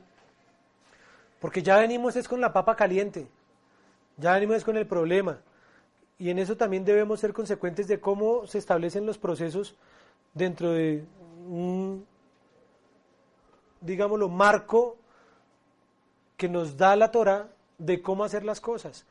Entonces se da uno cuenta de que es que es un respeto y un proceso que, que, que, sanea y que ayuda a que las cosas se hagan claras y decentemente, en orden. Y eso trae bendición. Ya de ahí después de eso es interesante, va a hablar el tema de que queremos rey, queremos rey. Y es chistoso, o sea, que, que el rey no tenga muchas mujeres. Eh, eso es un miras que hay alrededor de eso, en donde cuando transcribieron eso para el rey Salomón le quitó una parte y la Yud se fue a quejar. Y eh, no sé si han oído el, el- el relato. Alguien me preguntaba de que cómo era ese tema, que si eso está permitido, prohibido. No, eso está prohibido, hermano. Deje de andar pensando en. De andar de, ¿qué, qué es lo que quiere, hermano? ¿Cuánta, no, señor, eso está prohibido. ¿Ah? Sí, caballos. Entonces, ese es un tema para ver que dice allí que cuando se siente el rey sobre su trono, escribirá para sí en un libro una copia de esta Torá, del original que está al cuidado de los sacerdotes levitas, lo tendrá consigo y lo leerá todos los días de su vida para que aprenda a temer al Señor, su guardando todas las palabras de esta Torá. Que el Señor bendiga este proceso en el que nos encontramos. Independientemente de cualquiera sea la figura, el presidente que el Señor puso en esta nación es el presidente y hay que orar por ese hombre y bendecirlo. Y que quiera el Eterno eh, esta fuerza ahora política cristiana que entró, cumpla su misión y ayude. Y por lo menos ya están orando. ¿Cuándo se había visto eso antes? Que oraran por el presidente, que esté atento, que esté buscando, que esté queriendo, que esté indagando. Que, quiera el Señor permitirnos que esto se cumpla para bendición, para bien, no por el bien de unos, no por el bien de otros, decir, ah, mire, si ve que este era el pendiente que yo quería, no, ese, ese es el deseo del bien sobre todos, para que el Señor bendiga a nuestra nación y saque adelante cada uno de los procesos que hay que curiosamente estamos enfrentados ante un tema que debe ser de mucha oración, en donde imagínense que le consulten a uno para ver si quiere corrupción o no. que, que, que revise usted a ver si, si permi- déjeme saber qué tan corrupto puedo ser, eh, qué salario ponerse, en qué cantidad de cosas, que eso no, eso no va. Ellos son quienes establecen su salario. ¿Cuándo para que pase eso? Un milagro, pues oremos mucho. Necesita mucha fe, pero bueno, algo podrá suceder si empieza a haber esa justicia, de que empiece a, ser un rey que consulte la Torah y dice para que la ley tema al Señor. ¿Por qué no? Pero saben, lastimosamente tiene que, que ser un proceso de mucho cuidado. En Guatemala, yo viví allá dos años, Guatemala tiene una población muy grande cristiana y llegó a poner dos presidentes cristianos. ¿Saben cuáles fueron los presidentes que robaron y que dañaron a la nación? Esos dos presidentes. ¿Con qué ganas? ¿Qué testimonio? ¿Qué ejemplo? Entonces son todos esos detalles en los que nos invitan a que toca hacer un proceso desde, desde la cantera. Eso no es un asunto en donde que llegó y se convirtió, bueno, Baruch Hashem, pero que el Eterno permita que, que, que, que se dé y que se lleguen a esos círculos y esos espacios. Como nunca antes el Señor nos permitió estar cerca o sentirnos cerca de un proceso presidencial, de un ejercicio electoral, eh, de, tal modo en donde podemos de una manera positiva influenciar, ir. ¿Cuándo pensar ir a orar al Palacio de Nariño? El Ministerio de Intercesión allí, orando, estando allí. Esa es la función de, la, de la iglesia, esa es la función, es lo que el Señor nos puso, a orar, a orar. Sin tomar un partido equívoco que nos haga daño y nos pongamos entonces aquí a pelear por política. Lo que menos debemos dejar que suceda, porque el país está atomizado, polarizado, que el Señor bendiga a esta nación, con el que acaba de llegarme en esa papa caliente. Qué curiosidad, su primera eh, atención internacional debe ser alrededor de un reconocimiento al Estado palestino de nuestra nación. Y aquí hago un paréntesis necesario. Acuérdense de qué estamos hablando hoy. Equilibrio. Ojo, los palestinos tienen derecho a un Estado, indudablemente. Pero como dice el dicho, sí, pero no así. Claro que sí. Nos duele la realidad palestina.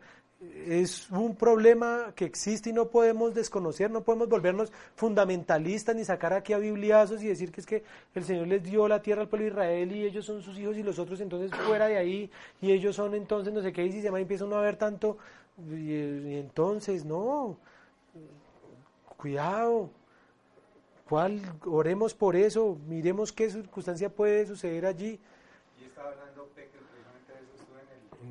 Sí, todos estos días ha estado en charlas, conferencias, noticieros, porque es una carga muy fuerte la que hay en donde hace 11 años el Señor nos permitió ir a un grupo a Israel. El propósito general que encontramos en aquella ocasión de ese viaje, ¿cuál fue? En esa época, mucho de lo que el Señor nos permitió vivir fue el dolor palestino, la circunstancia del árabe, conocer, darnos cuenta que sí, que, que a ver, que existen, que sufren, que, que son también víctimas de un gobierno que los utiliza como carne de cañón y que hay que orar para que eh, el Señor obre allá milagros, que eso sí son, mejor dicho, que solo Él podrá hacer, pero orar por eso y, y verlo.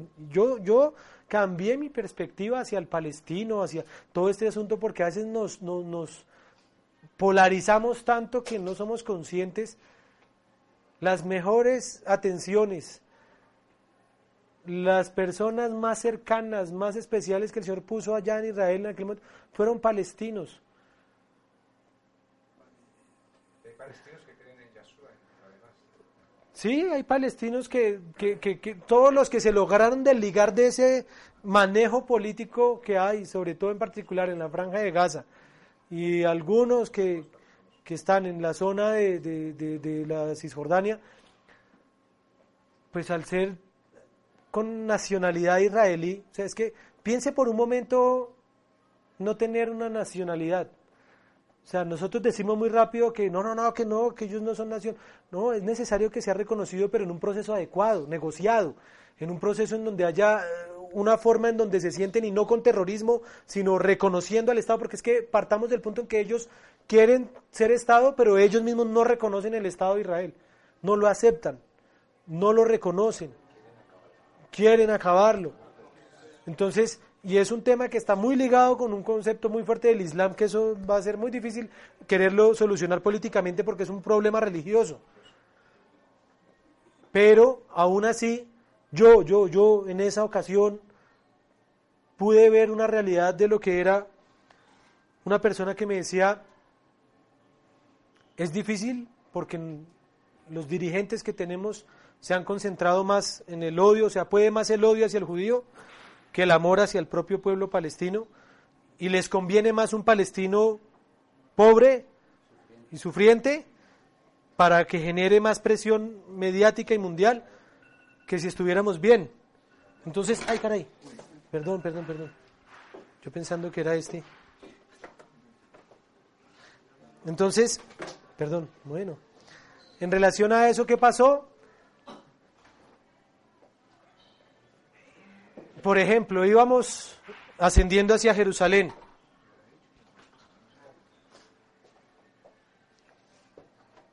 Iba Hanok Maos, un veterano de la guerra israelí, creyente en Yeshua, israelí, judío, que vive allá en Israel, ya debe tener alrededor, no sé, 80 y punta de años. Eh, y él es un héroe de la guerra del 67.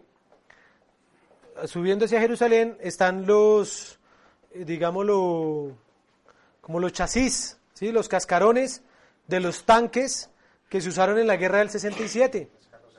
Las carrocerías están ahí, se pueden ver en la carretera, en los lugares en donde fue el proceso. Muchas gracias. Y dentro de eso, ¿qué pasó? Que Hanok nos contó la historia, pues él es héroe de esa guerra, tenerlo ahí de primera mano, escucharlo, fue increíble.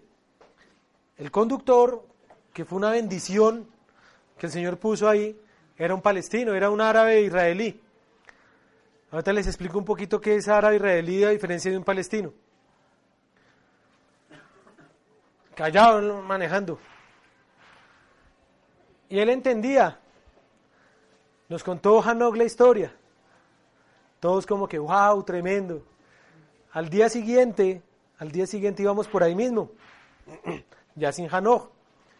Y el conductor me dice, Dudu, yo, señor, Rami se llamaba. ¿Puedo contar la historia? Y yo, ¿cuál? Dice, la de ayer. Y yo, ¿cómo así? Él dice, yo era el que estaba adentro. ¿Puedo contarte mi versión de la historia? Y este hombre empieza a contarnos todo lo que vivieron. Vienen de una familia jordana. Él reconoce y dice, somos jordanos, vivíamos ahí, tuvimos que sacar pañuelos, banderas blancas eh, en el rendimiento que se tuvo, pero mis abuelos perdieron esto, mi este, ta, ta, ta, ta, ta. Y mostró esa otra parte y, fue muy, muy, muy fuerte, muy confrontativo. Fue muy impactante. Todos, todos, yo me acuerdo que nos bajamos pianitos, diciendo, wow. Eh, es algo que debemos aprender a distinguir y a orar por eso coherentemente. Este mismo hombre me decía, yo soy árabe israelí. ¿Qué quiere decir eso? Que el palestino que quiere tener nacionalidad, que quiere salir de su país, por ejemplo, porque usted no se ha pensado que si un palestino quiere salir, ¿con qué pasaporte sale si no tiene nacionalidad? ¿Usted no ha pensado en eso? palestino no puede salir. ¿Por qué? Porque no tiene pasaporte, no tiene nación, es un paria. ¿Los árabes, los árabes no les dan pasaporte? ¿Cuáles árabes? Ellos son palestinos. Serían sirios, se convertiría en sirio, dejaría de ser palestino. No pueden salir. Dice, yo quería ir a la Meca, yo quería peregrinar. Yo me di cuenta de la realidad de las cosas. Y si yo quería una vida mejor, yo acepté ser árabe israelí. Entonces son todos los que viven en Israel, ¿sí? que han aceptado la soberanía del Estado judío con tal de convivir, de vivir allí, y son todos los que existen en todo, digámoslo, el territorio judío, que está lleno en cualquier lugar y ciudad. Jerusalén, Tel Aviv, Haifa, todas tienen población árabe y todas tienen población judía. Pero, claro, han llegado a tener parlamentarios y demás porque pues, quieren que eso así sea. Pero el problema es que entonces ese árabe dice, mira mi pasaporte, es un pasaporte israelí. Dice que yo soy ciudadano israelí. Sí, dice que soy árabe, árabe israelí. Pero yo soy palestino. Y me duele. ¿Sabes cómo me ven los palestinos? Como un traidor, como un vendido. Yo estar aquí es estar mal, porque no estoy llevando la causa, la lucha, la cosa, etc. Pero yo tampoco quiero aguantar hambre, ni quiero que mis, mi hijo se inmole, ni quiero esto, porque yo, yo ya veo esta realidad. Pero yo no puedo salir del país, yo, yo no tengo moneda. ¿Qué moneda es la moneda palestina? No tienen moneda. Entonces ellos no pueden comerciar, no tienen dinero para desarrollar. Entonces, ¿qué pasa? Tienen que usar la moneda israelí. Entonces, ¿cuál, cuál moneda creen que se usa en Gaza? el shekel. ¿Ustedes creen que ellos son conformes con eso? Pues no, es incomodísimo para ellos. Entonces todo eso es un proceso de, de, conflicto. Existen campos de refugiados palestinos en donde hace 70 años, ¿qué pasó?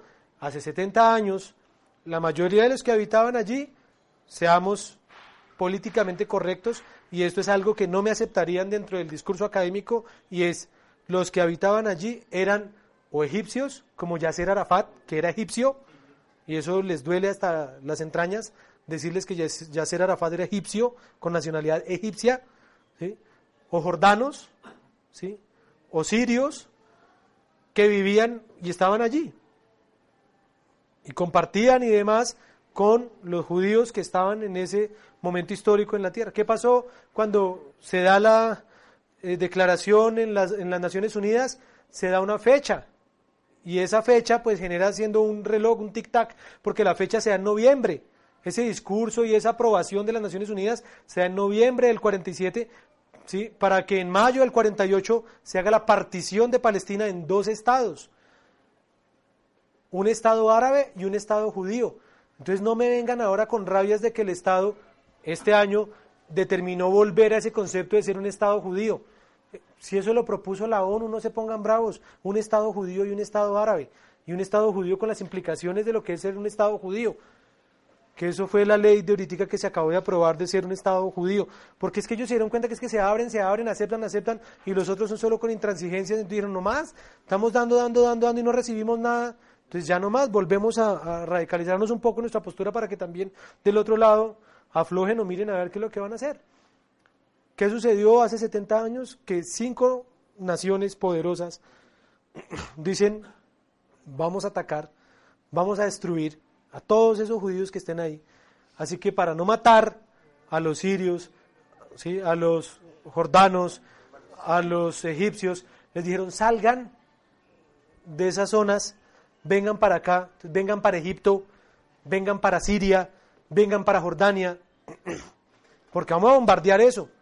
Y después de que ganemos, ustedes entran con banderitas detrás de nosotros diciendo que ganamos y ya que esto es territorio palestino y punto y se acabó esto. Hicieron caso, se salieron, viene la guerra, ¿qué pasa con la guerra? No, no, no, no, esa es la guerra del 48, la guerra de independencia. Sí, la guerra de los seis días en el 67. En el 48 se vence a cinco, uno, un, una, una, nación naciente. Era, eran, eran, eran allá unos pocos que, que muchos de ellos venían de sobrevivir del holocausto, ahora agarrar allá unos fusiles de, asalto viejos, contrabandeados, o sea, es un milagro, o sea, eso es un milagro, indudablemente lo que sucede con algunos aviones, unos aviones, unos aviones para, eh, sacados desde Alemania bajo negocios medio fraudulentos eh, de un judío que, que, decía que era que él eh, le gustaba avionetas y no que compraba avionetas y llévelas allá para el territorio palestino y adecúelos y adáptelos para hacer la flota aérea de Israel y unas historias que ustedes pueden leer, aprovechen el tiempo y lean ese tipo de historia ideal de la creación del Estado de Israel. ¿Y qué pasó? Que ganaron. Derrotaron a cinco naciones en la guerra de independencia. ¿Qué hizo Israel? Cerró fronteras. Y allá entonces quedaron unos palestinos en Siria, quedaron unos palestinos en Egipto, quedaron unos palestinos en Jordania. ¿Sabe qué hicieron los árabes con ellos? Cerraron también y dijeron, ustedes se quedan aquí en un campo de refugiados. Y han pasado 70 años. Y están refugiados todavía.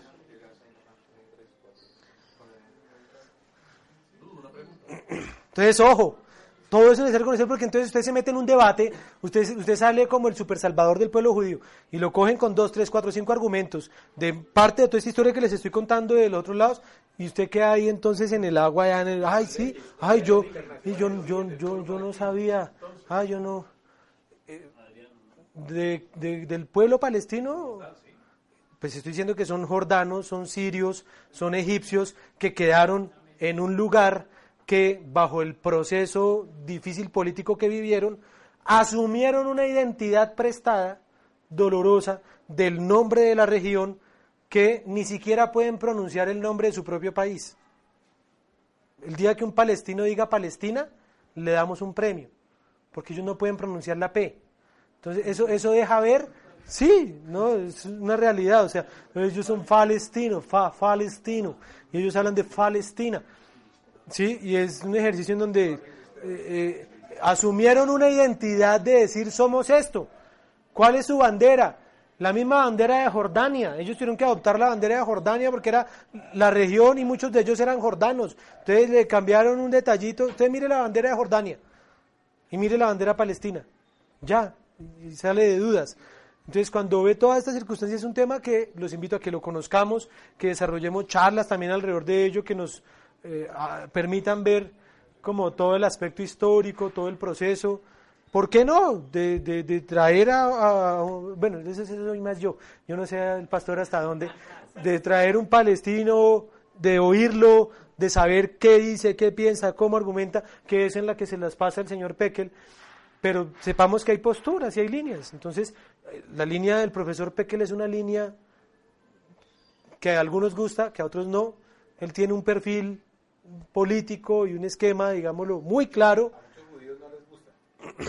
Y la comunidad judía Claro, porque tiene un perfil claro y, y abierto de su postura. Y hay otras líneas un poco más... ¿sí? Entonces empieza a ver toda esa, pero se respetan, aunque no les guste, asumen que él es su voz oficial. Eh, aquí en Colombia el tema ya, ya ellos se conocen, o sea, ya nosotros hemos estado en tanto debate que es chistoso, o sea, del, ejercicio que nosotros hemos estado de tanto debate, ya uno llega y hasta ellos mismos dicen, ¿qué hubo? ¿Qué? ¿Cómo va? ¿Bien o no? Sí, tal. ¿Arranca usted o arranco yo? no, arranque usted esta vez porque la vez pasada arranqué yo y tal, bueno, listo. Y yo ya, ya me sé su discurso, usted se sabe ya el mío, o sea, ya, ¿qué más le hacemos a esto? ¿Por dónde más lo miramos? Entonces, ese es un proceso en donde indudablemente que el Señor nos permita, presidente que acaba de llegar, tenga la autonomía, tenga el criterio y no actuemos bajo, bajo esquemas fanáticos. ¿sí? Que si se da el proceso del traslado no sea simplemente entonces de, de, de, de, una pataleta o berrinche o algo, sino que sea algo que realmente conlleve a que se dé positivamente y para bien y, las relaciones de nuestro país sigan fortalecidas con Israel, porque en este momento, en este momento, e- eso están pendiendo de un hilo porque es un, un asunto en donde somos amigos, eh, venga y hablemos, venga y el TLC, venga y no sé qué, venga y dice más, y por el otro lado me estoy dando piquitos con, con el otro y diciendo, entonces ahí el que está dice, ¿qué pasó? ¿Por qué actuó de esa manera? En fin, se sabe que no fue usted, pero igual, es su- ¿qué hacemos? Es su país, una, una forma muy, muy, muy incómoda y tensionante en la cual hay que orar, pero con el cuidado de que debemos sa- saber del tema, debemos evitar, digámoslo, fanatizar el aspecto, porque nos podemos radi- radicalizar tanto como el otro lado, y de eso no, no se trata. Esto no se gana con argumentos, esto se gana es en oración y siendo testimonio y oyendo al otro. Recuerden el equilibrio, es un caso de juzgarse. Ha- ha- Han, han habido momentos, a esto, a esto, de que ya, listo, se firmó, se solucionó. En el momento más cercano salió un radical judío y mató a Rabín. ¿sí? Entonces siempre pasa algo así en donde eh, hay momentos y eh, el otro no cayó en un coma. No, entonces es un tema indudablemente espiritual y debemos ser conscientes de eso y, Complemento la pregunta entonces ahora ya que está. Los palestinos no pertenecen a ninguno de los pueblos de la época de la conquista, especialmente los amonitas que hicieron el pacto de no señor. No, entonces, entonces ellos son árabes, árabes que cuando los judíos salieron se apoderaron de la tierra y que luego llegó el protectorado inglés y los sometió. Antes, antes de los ingleses es- hubo otomanos y antes hubo turcos y antes hubo, sí, o sea, esas murallas bonitas que uno vaya a Jerusalén y ay, los del muro y las murallas y eso es árabe. Esas las construyó Salahadín. Sí, o sea, esos muros no son los muros de, de la época del Mesías, no, eso es un proceso que se desarrolló cuando le- eh, los, los turcos y los otomanos tuvieron el control y Salahadín, sí, Suleimán, el magnífico Salahadín en árabe, construyó las murallas actuales de Jerusalén y la puerta de Sion y la puerta de no sé qué, y la puerta de las puertas son construidas por un musulmán. Entonces, sí, o sea, En esa época ellos sometieron a los judíos, los judíos estaban allí. Siempre ha habido presencia judía, ese es el argumento judío, aunque nos quieran decir que no. Y también ha habido presencia árabe allí. Nosotros tenemos ese conflicto, nosotros tenemos, ¿qué va a pasar ahorita cuando el desplazado vuelva a su tierra? Pues que ya, ya hay otro, o, o que hubo procesos indebidos y empieza ese conflicto, y entonces ahí toca negociar y ver, el pueblo judío ha estado siempre dispuesto a negociar. El hecho que nosotros tengamos, que no, nos, que no querramos a Maduro, no significa que las relaciones internacionales con Venezuela las hayamos cortado. Lo mismo pasa con Israel. Ellos tienen vínculos muy fuertes con Palestina. De hecho, Israel es el que le da también el agua, el soporte, la luz y todo eso a Franja, a Franja de Gaza y a los mismos palestinos.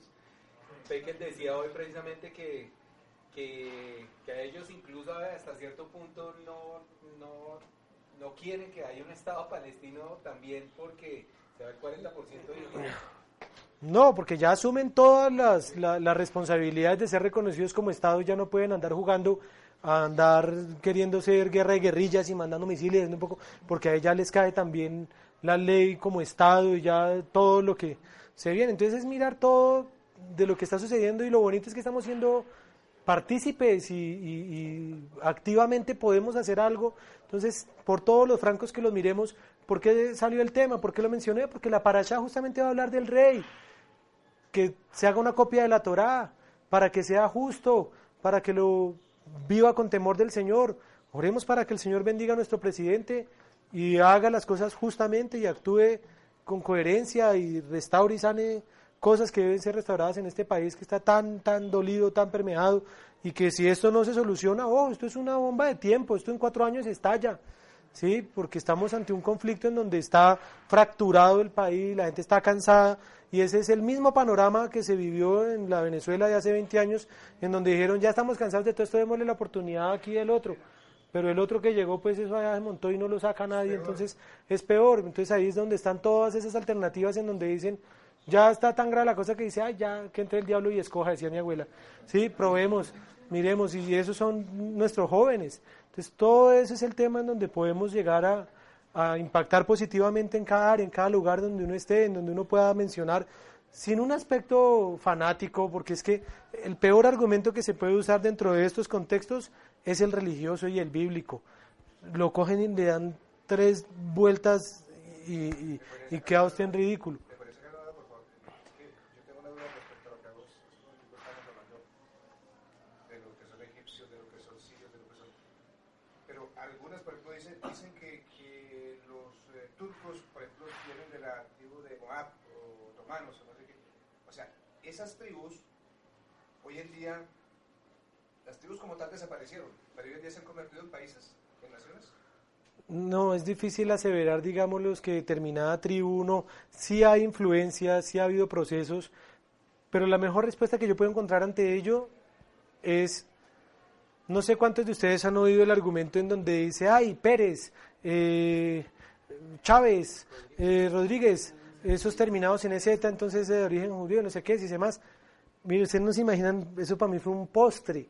Eso para mí fue, mejor dicho, sentirme eh, volando un ratito cuando la hija del rabino Alfredo Goldsmith, ella se llama Alisa Moreno Goldsmith, desarrolló su tesis, desarrolló su doctorado en el proceso de conversiones en Colombia en la época inquisitorial. Ella, de hecho, acabó de lanzar su libro hace poco sobre la conversión forzada que generó la Inquisición en Colombia. Y ella en su charla, y me encantó, era porque ahí había un poco de, de- de toda esta gente que, que quiere ser judía, pero a lo que, a lo que sea. Ella dijo, porque salió el tema de los apellidos, de los procesos, y la respuesta va enlazada a eso. Y dijo, miren, piense, piense, usted está huyendo, usted está siendo perseguido, lo que más desea usted es lograr mimetizarse o lograr encajar dentro de un proceso social, de un espacio, de una comunidad, en donde usted pase desapercibido para que deje de sentir que la Inquisición le está respirando aquí en la nuca.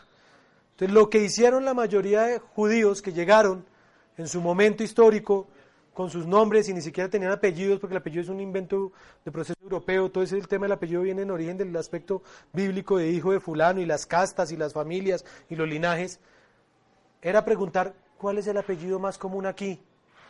Ah, el apellido más común aquí es Rodríguez. Ah, bueno, entonces me llamo José Rodríguez. ¿Por qué? Porque quiero estar dentro del común denominador de los apellidos tradicionales que hay aquí. Pérez, Común, usted diga Rodríguez y se voltean 20 en la calle. ¿Qué pasó? Eso. Entonces, ¿qué quiere decir? Que los Rodríguez, que eran un apellido cotidiano, común, fue usado por los judíos para mimetizarse y hay dentro de los Rodríguez algunos que usaron ese apellido para mimetizarse, porque es un apellido común. Que dentro de los Pérez, que dentro de los... ¿Tiene lógica o no? ¿Es un proceso histórico comprobado? Sí. Entonces, ¿qué pasó con las tribus? Se mimetizaron, se mezclaron, se desarrollaron dentro de los pueblos, las naciones, que indudablemente quedan luces de esos procesos y como pistas que uno puede seguir y jalar, indudablemente, ¿sí?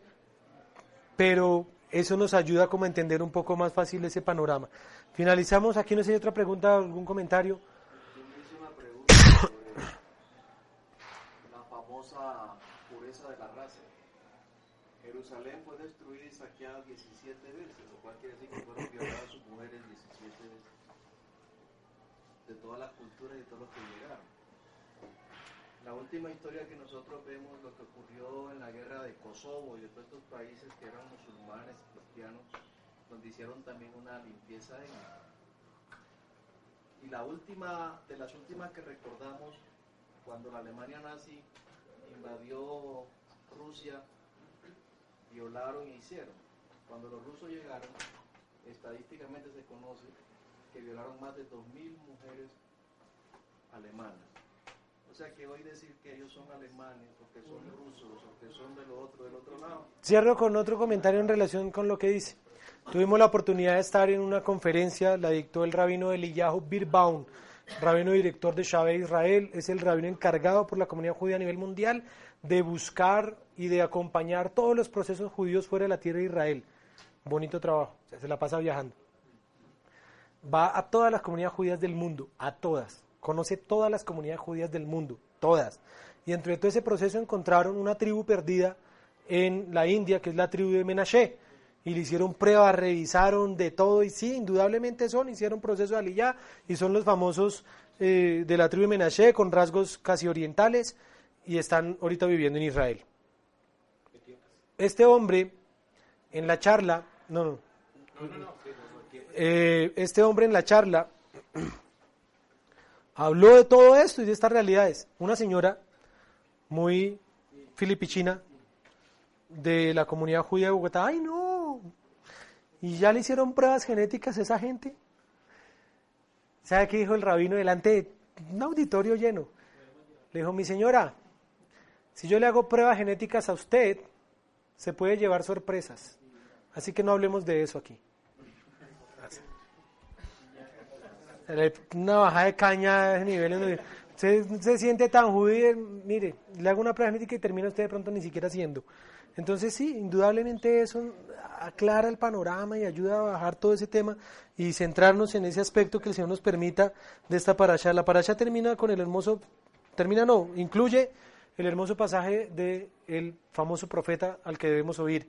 Que ese sea nuestro reto, que escuchemos la voz de ese profeta, que escuchemos la voz del Mashiach. Dice, a él oirán. La pregunta es, ¿has oído la voz del Mashiach? ¿Sabes cuál es su voz? ¿Cuál es? ¿Qué te dice? ¿Qué, qué es lo que tenemos que oír de él? ¿Qué has oído? Porque mientras no oigas eso, pues anda ahí mirando, pajareando, queriendo esto, siendo injusto, siendo...